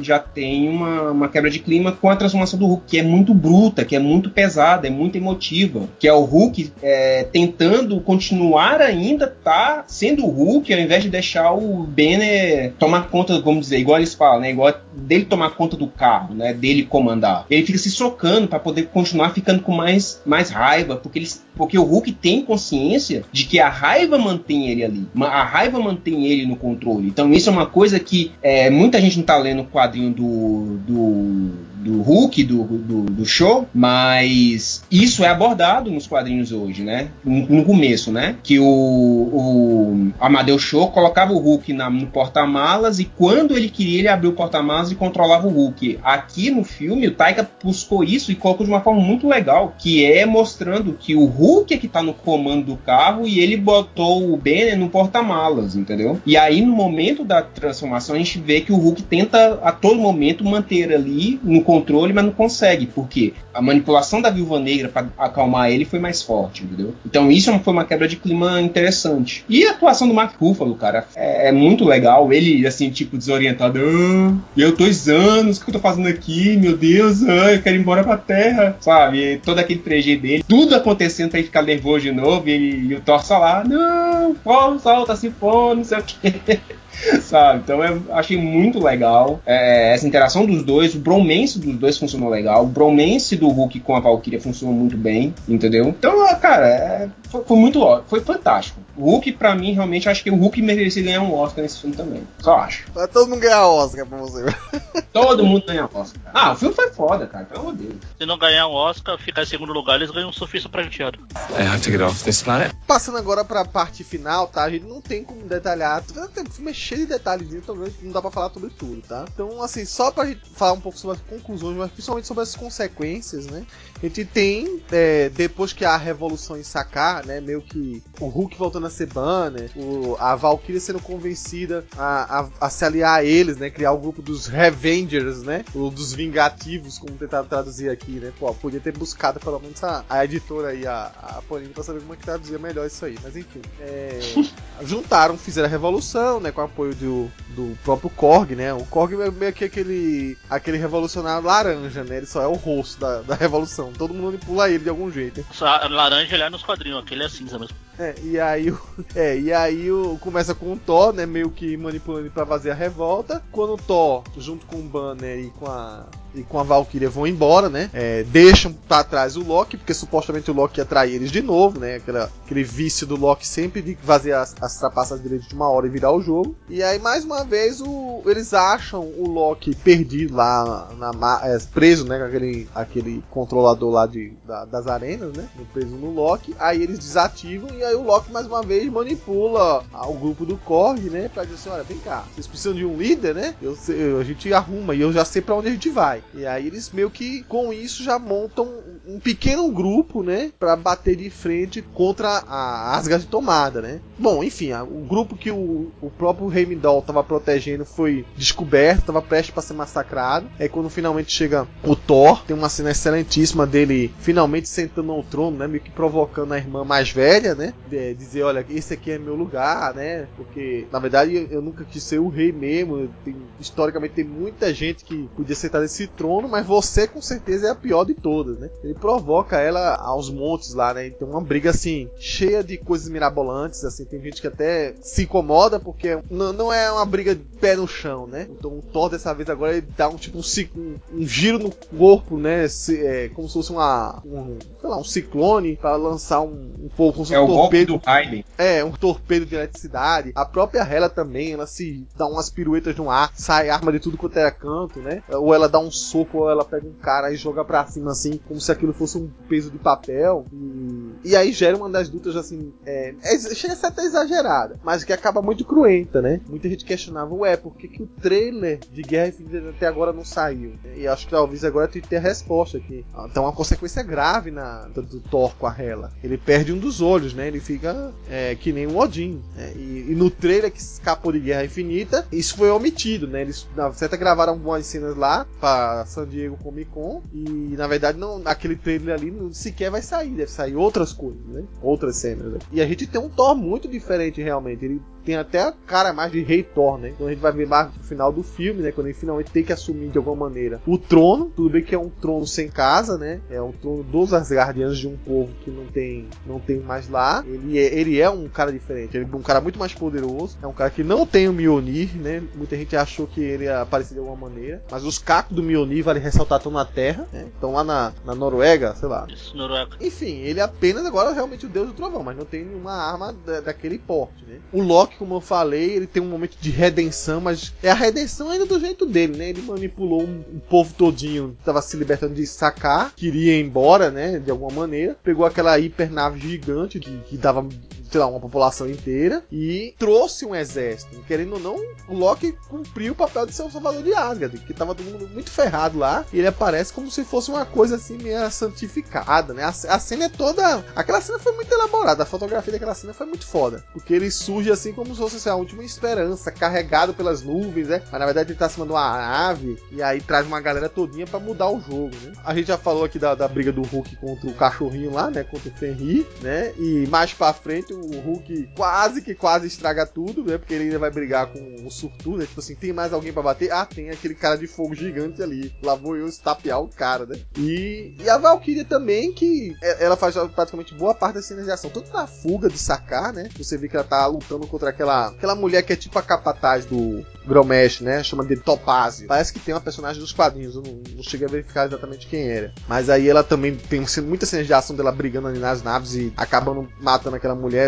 fazendo aquelas curvas, né? A mulher se choca numa das torres lá. Como também na própria Asgard, né? Porque ela tá lá voltando aos ares de a Valkyria, né? Acho que em algum momento o Thor acha uma das catacumbas lá de, de Asgard, uma das roupas dela, né? Não é exatamente, pelo que eu entendi, não é exatamente a roupa que ela combate a Hela naquele flashback, mas é uma coisa bem parecida. E aí ela tem também vários momentos de ação lá. Só que aí Thor percebe que não dá para destruir a Hela sozinho, não tem poder para isso, mas eles concluem, né? E o, o, Loki até fala que ele é bastante engenhoso nisso, né? Ele tá mais, mais o perfil do Loki de fazer aquilo, né? De que talvez ele precise realmente promover a destruição de Asgard para enfraquecer a Hela, porque supostamente todo o poder de, da Hela vem de Asgard, né? Então ele meio que decide cumprir a profecia dele, solta o Surtur lá, o Surtur parece que é muito mais forte em Asgard, vira um gigante. Foi a chama eterna. Ah, é, foi a chama eterna, né, que deixou ele mais forte ainda, né? O Surtur queria invadir Asgard para pegar a chama eterna, não é isso? Isso, é porque ele falou no começo do filme.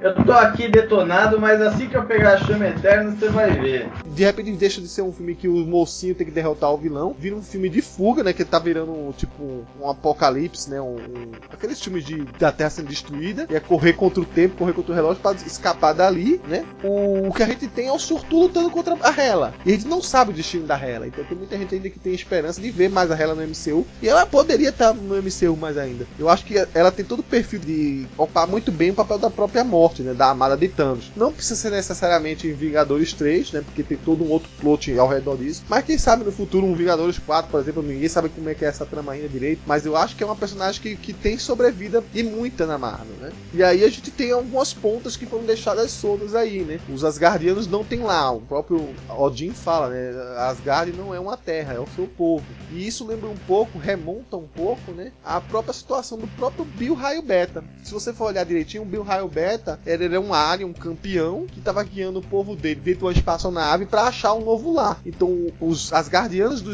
do cinema, né? Meio que tomaram a função dos Corbinitas e quem sabe não seja um plot com um futuro Thor 4, né? Se a ideia é deixar ainda no espaço, eu acho que tá na, na ponta lá pra aparecer um Bill Raio Beta agora, né? Fazer uma história assim, é, meio que baseada ali na saga dele, né? Enfim, o Taika tem imaginação, criatividade para misturar vários plots aí e fazer uma história legal. Assim, diferente de muita gente aí, eu voto muito para que ele retorne nessa franquia, né? O Loki também, apesar de tá, entender sempre que ele chegou num momento em que ele tá apoiando o irmão dessa vez, né? Ele tava do lado do irmão até na cena pós-crédito, né? Se você olhar direitinho, ele não conta uma informação pro irmão. Porque o Loki, ele chegou na nave de uma maneira muito curiosa. É, isso você tem que subentender, mas está bem evidente também. O Hulk pega a Valkyria e pega o Thor e carrega eles pra nave, num pulo só. Mas como é que chegou o Loki lá? Tanto que o próprio Thor achava que o Loki ali era uma ilusão. E não era, era ele de verdade. Mas como é que ele chegou ali? O Loki, ele, no cofre de Odin, tem uma hora que antes de liberar a chama eterna e jogar ela no Surtur, ele olha pro Tesseract e para e olha. Será que é a joia do espaço, né? Vale ressaltar. Então, provavelmente, ele saiu de Asgard antes de Asgard explodir, usando a joia do espaço. E ela tá lá no bolso dele, em algum canto, né? A gente não sabe. Aí explica a cena pós-créditos. A nave do Thanos foi lá atacar porque foi pegar a joia. É, exatamente. Se ele tá atrás das joias do infinito, aquela nave gigante, tudo leva a crer, né? Mas o Kevin Fish já disse também isso, né? Que ela é a Santuário 2, né? É como é batizada a nave do, do Thanos dos quadrinhos, né? Sanctuary. E aí ela, ela para lá dentro. Se realmente for uma continuação imediata de Vingadores Guerra Infinita, coitados dos Asgardianos, né? Tiveram nem tempo de respirar, né? Já foram detonados ali mesmo. Bom, e aí é isso. Essa é uma das cenas pós-créditos. A outra cena pós-crédito já é mais uma piadinha com o Jeff Goldman, né? Aproveitando aquela, aquelas coisas de improviso que ele faz, né? De fazer umas piadinhas mais bobas. Não é uma cena muito interessante, não. Poderia ter feito uma coisa mais criativa ali. Mas enfim, tá valendo. E aí eu passo a bola pra vocês, para vocês darem um geral aí essa parte final, mas, mas falando das, das consequências, né? O que vocês estão achando agora, como é que ficou a situação de cada personagem aí? Ainda na cena pós-crédito, você comentou do trailer lá do Vingadores que foi exibida na Comic Con lá, que se aquilo tiver realmente no filme, o Thor foi encontrado vagando pelo espaço. Das duas, um, ou a nave com os Argadianos foram pro saco, ou ele saiu da nave pra proteger e deixou o pessoal seguir viagem. E, E o aí- negócio do olho que ele perdeu, que no, no trailer não tinha, pode ser resolvido, é CG. Só enfiar um. Vamos É. lembrar que no, no próprio trailer do filme do, do Thor aqui tem uma cena quando ele tá mostrando todos os poderes do trovão dele lá, ele tá com os dois olhos. Já é uma cena que ele tá sem o olho. É, exatamente. É, né, e convenhamos, né? Já que vocês falam às vezes de uns CGs que não, não casam muito bem, esse CG do olho dele meio quebrado, meio torado assim no meio, ficou meio esquisito. Ah, Pelo menos a primeira vista que eu vi o filme, achei que ficou mal feitinho um pouquinho. Não, mas no geral eu achei legal. Eu achei legal a cena final, tudo envolvendo o, encerramento da, da- Encerrou todos os arcos que o filme abriu. Além de tudo, encerrou acho que todos os arcos que já vinha antes do filme também. A Valkyria voltou, o Loki voltou, o Hulk vai voltar pra Terra agora, porque afinal o Hulk também tá naquela nave lá. Não tinha como a nave ser explo- explodida sem o, Hulk sair pro saco também. A cena pós-crédito com o Grão Lá também foi uma. Acho que foi uma das mais fracas até agora do, do MCU. Serviu pra muita coisa. Só por. Foi parecida com a cena lá do colecionador pra encontrar o Howard lá. Só pra mostrar um pouquinho mais do, do ator, deixar ele viver um pouco do personagem. Seria legal se mostrasse ele se encontrando com o irmão. Aí seria uma coisa mais interessante. Ou com o Howard, né? Até porque vamos lembrar que o, o Grão-Mestre já tinha aparecido no Guardiões da Galáxia 2 lá nos créditos dançando também, aleatoriamente, perdido. Ninguém nem sabia quem era ele, ele falou. A, a luta final do, do Thor com a ela, que você falou, foi meio espalhafatosa, mas acho que era o que o filme perdia mesmo. Afinal, o Thor já tava, como vocês falaram, com o poder do Odin lá. Não ia ser uma, uma lutinha de típica do MCU de oh, vamos lutar, terminou. Tchau, tchau, vilão. Você cumpriu sua, sua cota de bochice. Pode ir embora. Achei a, a luta bacana, a ameaça que a Hela. Tanto que para destruir a Hela, precisou destruir Asgard. E aliás, falando em Asgard, eu não tenho problema com piadinha no filme e com essas coisas, mas acho que algum, uma ou outra acho que saiu fora do contexto. Tipo, quando Asgard tá sendo destruída lá, o Anderson Korg lá fica. Ai meu Deus! E o planeta? Se Asgard, se as fundações não forem destruídas, ainda dá pra recuperar. Esquece, já era, morreu. Tchau pessoal, vambora. Então, Cara, eu sei que vocês não gostam, mas eu ri com essa besteira. É muito idiota. Não, a, as gatas destruídas, os, os caras estão perdendo lá, estão virando tudo movimento do sem terra lá. E o Cog fazendo piada, ah, perdeu tudo, se ferraram, antes de vocês do que eu. Mas no geral, eu achei, eu- talvez por eu ter ido por um. Não esperando nada, eu tinha visto os trailers tudo. Normalmente eu não vejo o trailer quando eu tô interessado no filme, mas nesse eu tava meio que e andando, então eu assisti tudo. Então eu gostei, achei legal. Fui tirando uma outra coisinha assim, mas não é nada que faça, meu Deus, como o filme é bosta. MCU, devolve pra Sony, como eu tô falando com o do Garoto de Ferro. Mas, no geral, foi um bom filme. Filme bacana, cumpriu o que prometeu, fechou tudo que tinha que fechar. Aliás, mais do que devia fechar. Acho Exatamente. que ele né? fez até a mais. O, Fez até a mais do que. o, o cara fez, costurou muito bem, cara. Isso é impressionante. Queria dar um pequeno destaque para a queda do Dr. Banner, né? Que fez aquela referência, igual você falou, Cover, ao filme do, do, do Edward Norton, né? Eu realmente, quando ele falou assim, Valkyrie, agora você vai, você vai ver quem realmente eu sou, eu falei, velho, isso vai ser uma piada, eu vou chorar de rir, mano. Mas eu falei assim, não, no último eles não vão fazer essa piada. Aí no último momento, cara, quando ele choca a cara, o corpo no chão, eu juro que eu, que eu cheguei a ouvir o Ruffalo falando assim, ó. Aí a Valkyria ficou olhando assim, "É, que cara louco é esse? Que se matou no meio do lobo. Taika Waititi é foda, velho. É, foi fantástico. É, é uma ótima sacada isso, cara. Eu adorei, adorei, adorei, adorei. Eu, acho que vai ter umas pessoas que não gostam desses exageros ouvindo nosso podcast assim, pô, esse povo tá rindo. Eu tô revoltado porque o Hulk é o Hulk. O Hulk é o mais forte. Cara, mas não deixou de ser, porque aquela briga do Hulk com o Cara, foi fantástica. Foi muito foda, sabe? Não foi... E até porque, até porque se deixa o Hulk derruba o Sutura ali. Não, mas é, ainda teve piada com isso, cara. Do tipo assim, beleza, derrubou o Fang, cara. Aqui, mas. Ah, tem escada de fogo. Aí, tipo assim, isso antes tava o, o Thor e a Valkyria, tipo, se tivesse uma taça de, de champanhe em cada um dos dois, os dois estavam assim brindando. Nossa, olha que trabalho bem feito. Aí chega o Hulk, Hulk, não, pelo amor de Deus, faz isso não. O Hulk tá lá tocando no futuro, cara. Hulk, volta aqui, desgrama, não é pra você fazer isso não, porra, para aí, cara. Ai, ai. E antes disso, né, a, a própria briga, o com, primeiro a provocação da briga do, do, Thor com a Hela, cara, eu achei muito legal também. Foi uma coisa assim, bem quadrinho mesmo. Acho que se eu se fosse montar essa cena da provocação do Thor até a primeira parte da Batalha da Hela, fosse montar um quadrinho, cara, eu acho que ficaria bonito, sabe? Porque casa bem, sabe, fazer uma tomadas só mostrando o, igual mostrou no filme, quadrinhos intercalando entre o Thor batendo o cetro, né? O, quem não conhece dos quadrinhos do Thor, a lança que o Thor segura é a lança do Odin chamado Gangnir, tá? Pessoas noobs. É, ouvintes noobs. Vai, Pedro, deixa as pessoas noobs. Pô, vou provocar. Porque na hora de, falar, de chegar e ficar falando lorota antes de, do filme chegar. Vai, Pedro, deixa as pessoas, vai.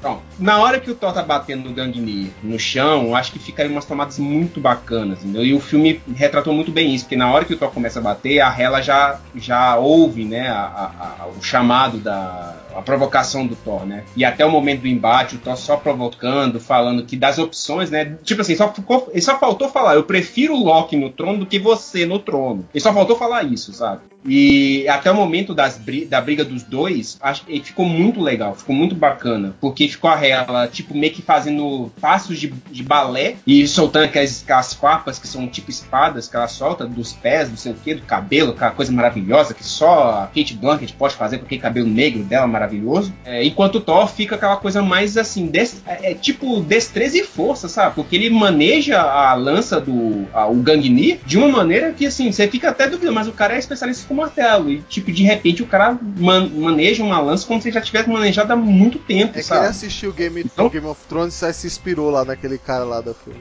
Sim, que é o Pedro Pascal, né? Ué, é o... isso a parte onde a Hela atira o olho do Thor, cara, assim, me doeu, entendeu? Doeu assim, porque eu senti, porque foi muito impactante, sabe? Foi uma coisa rápida, mas foi impactante. Eu, eu gostei dessa parte da cena também. E eu não esperava, né? Porque os trailers não entregam. Os trailers. É... Acho que se eu tivesse assistido todos os trailers do, do relacionado ao filme, acho que ia me decepcionar. Porque muito pouco do que foi mostrado no, no, no filme estão no trailer, sabe? Então, tipo assim. O, o Taika ele gravou muitas cenas alternativas, né? E aí ele, ele colocou as cenas alternativas nos trailers. Né? Isso, e teve muita coisa alterada mesmo, né? Então essa coisa do, do Thor perdendo o olho não tava nos trailers. E tem cena, né? Que, que, que foi trocada no trailer, que no filme é ele sem o olho. Tem a coisa toda dele, de, de mostrar isso mesmo, né? Dele, dele realmente se revelar também que tem a Força Odin, dele manifestando a Força Odin. É, é, isso também não estava tão implícito assim, mas ficou legal. Então, é, acho que achei isso bacana. Isso foi muito inteligente do, do Taika, né? E, e aí, passando cena final, pra briga do, do, do Thor no final, né?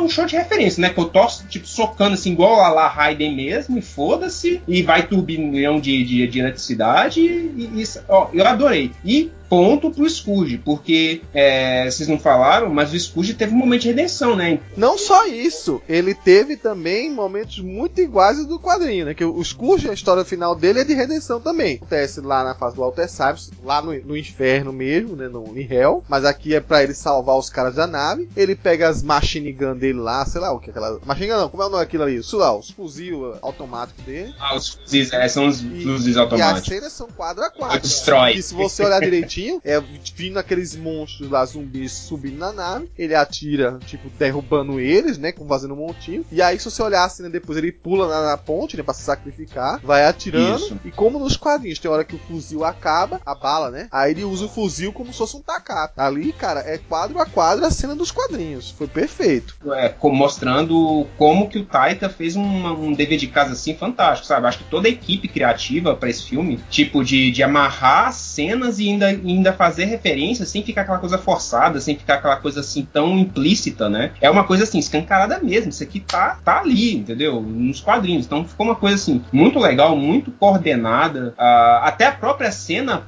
acho que são dois momentos do filme, né? Que você tem emaranhados de outros filmes no próprio filme do Thor, né? Você tem aquela cena do Doutor Estranho, que é o final do, do próprio Doutor Estranho, que tá no meio do filme do Thor. E depois, no mais pra frente, pra quem lê as notícias e acompanha tudo, sabe que aquela cena final pós-créditos, que aparece a nave de Thanos, faz referência ao trailer que foi passado nas Comic Cons e que uma das cenas já mostra o Thor no espaço batendo a Milano. Então já faz a conexão de que foi o Thanos que destruiu a nave do- dos Asgardianos ali e tal.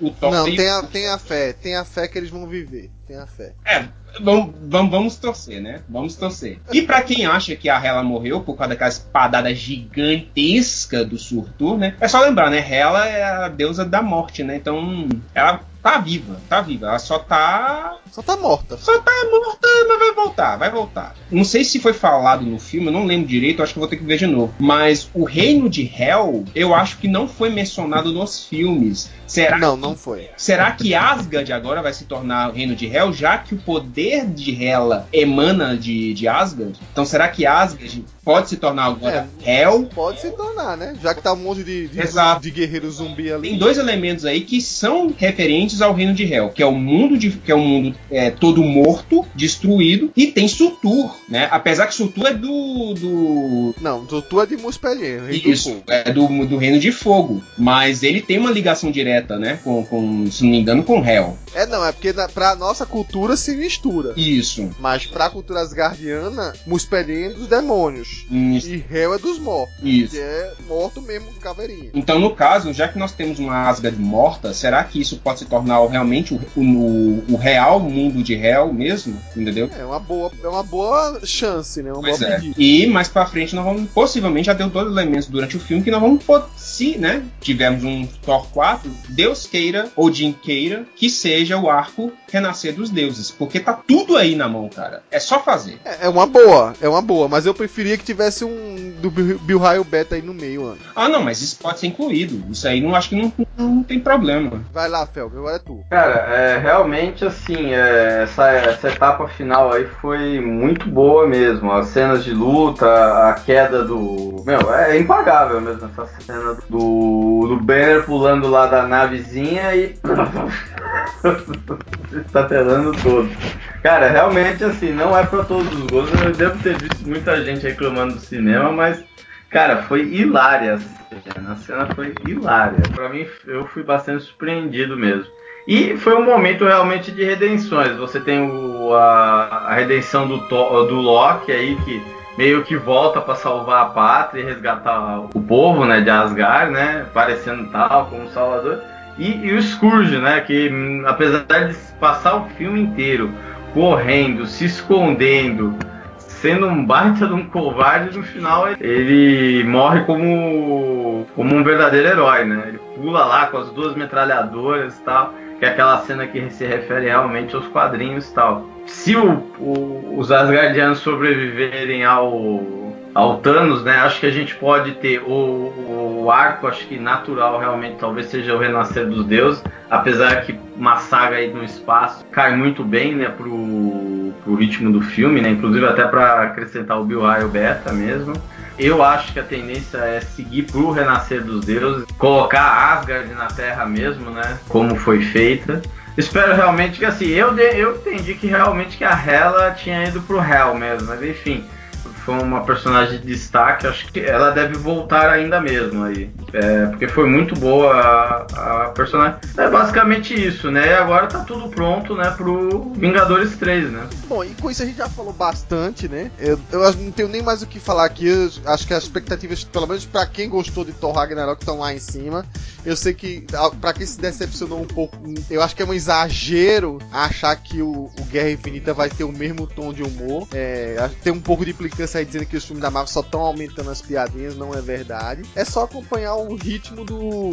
O ritmo não, o tom que cada diretor tem. Quando foi para na mão dos irmãos russos, né? Vocês vão ter outro olhar sobre cada um desses personagens, né? Obviamente que ele não, não vai mudar radicalmente algumas personalidades ali. Ele vai pegar o tom um pouco mais leve de Guardiões da Galáxia para trazer para o filme e vai trabalhar os seus personagens de uma dinâmica totalmente diferente, né? Guerra Civil já foi um pouco mais leve do que o próprio Soldado Invernal. Dá para ver que os, os, caras são bastante maleáveis e necessariamente não são só comediantes, né? Não, não, não fazer só piadinhas. Guerra Civil teve um tom é, razoavelmente bem pesado, né? Mas eu acho que o mérito do Taika, como eu falei mais de uma vez aqui, é ele ter casado tudo, deixado todos os pontos amarrados e ainda assim contar uma história é, de, de começo, meio e fim, apesar de ser muito deslocada, deu a impressão de que ele conseguiu deixar muito mais e um terreno muito mais é, propício para ter muitas histórias melhores e muita coisa assim inesperada em Guerra Infinita.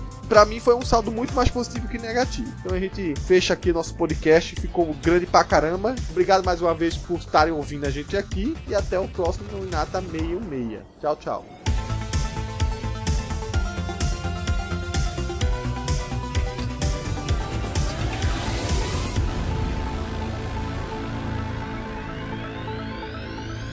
Hey man, I'm cool. We're gonna get out of here. Wanna come?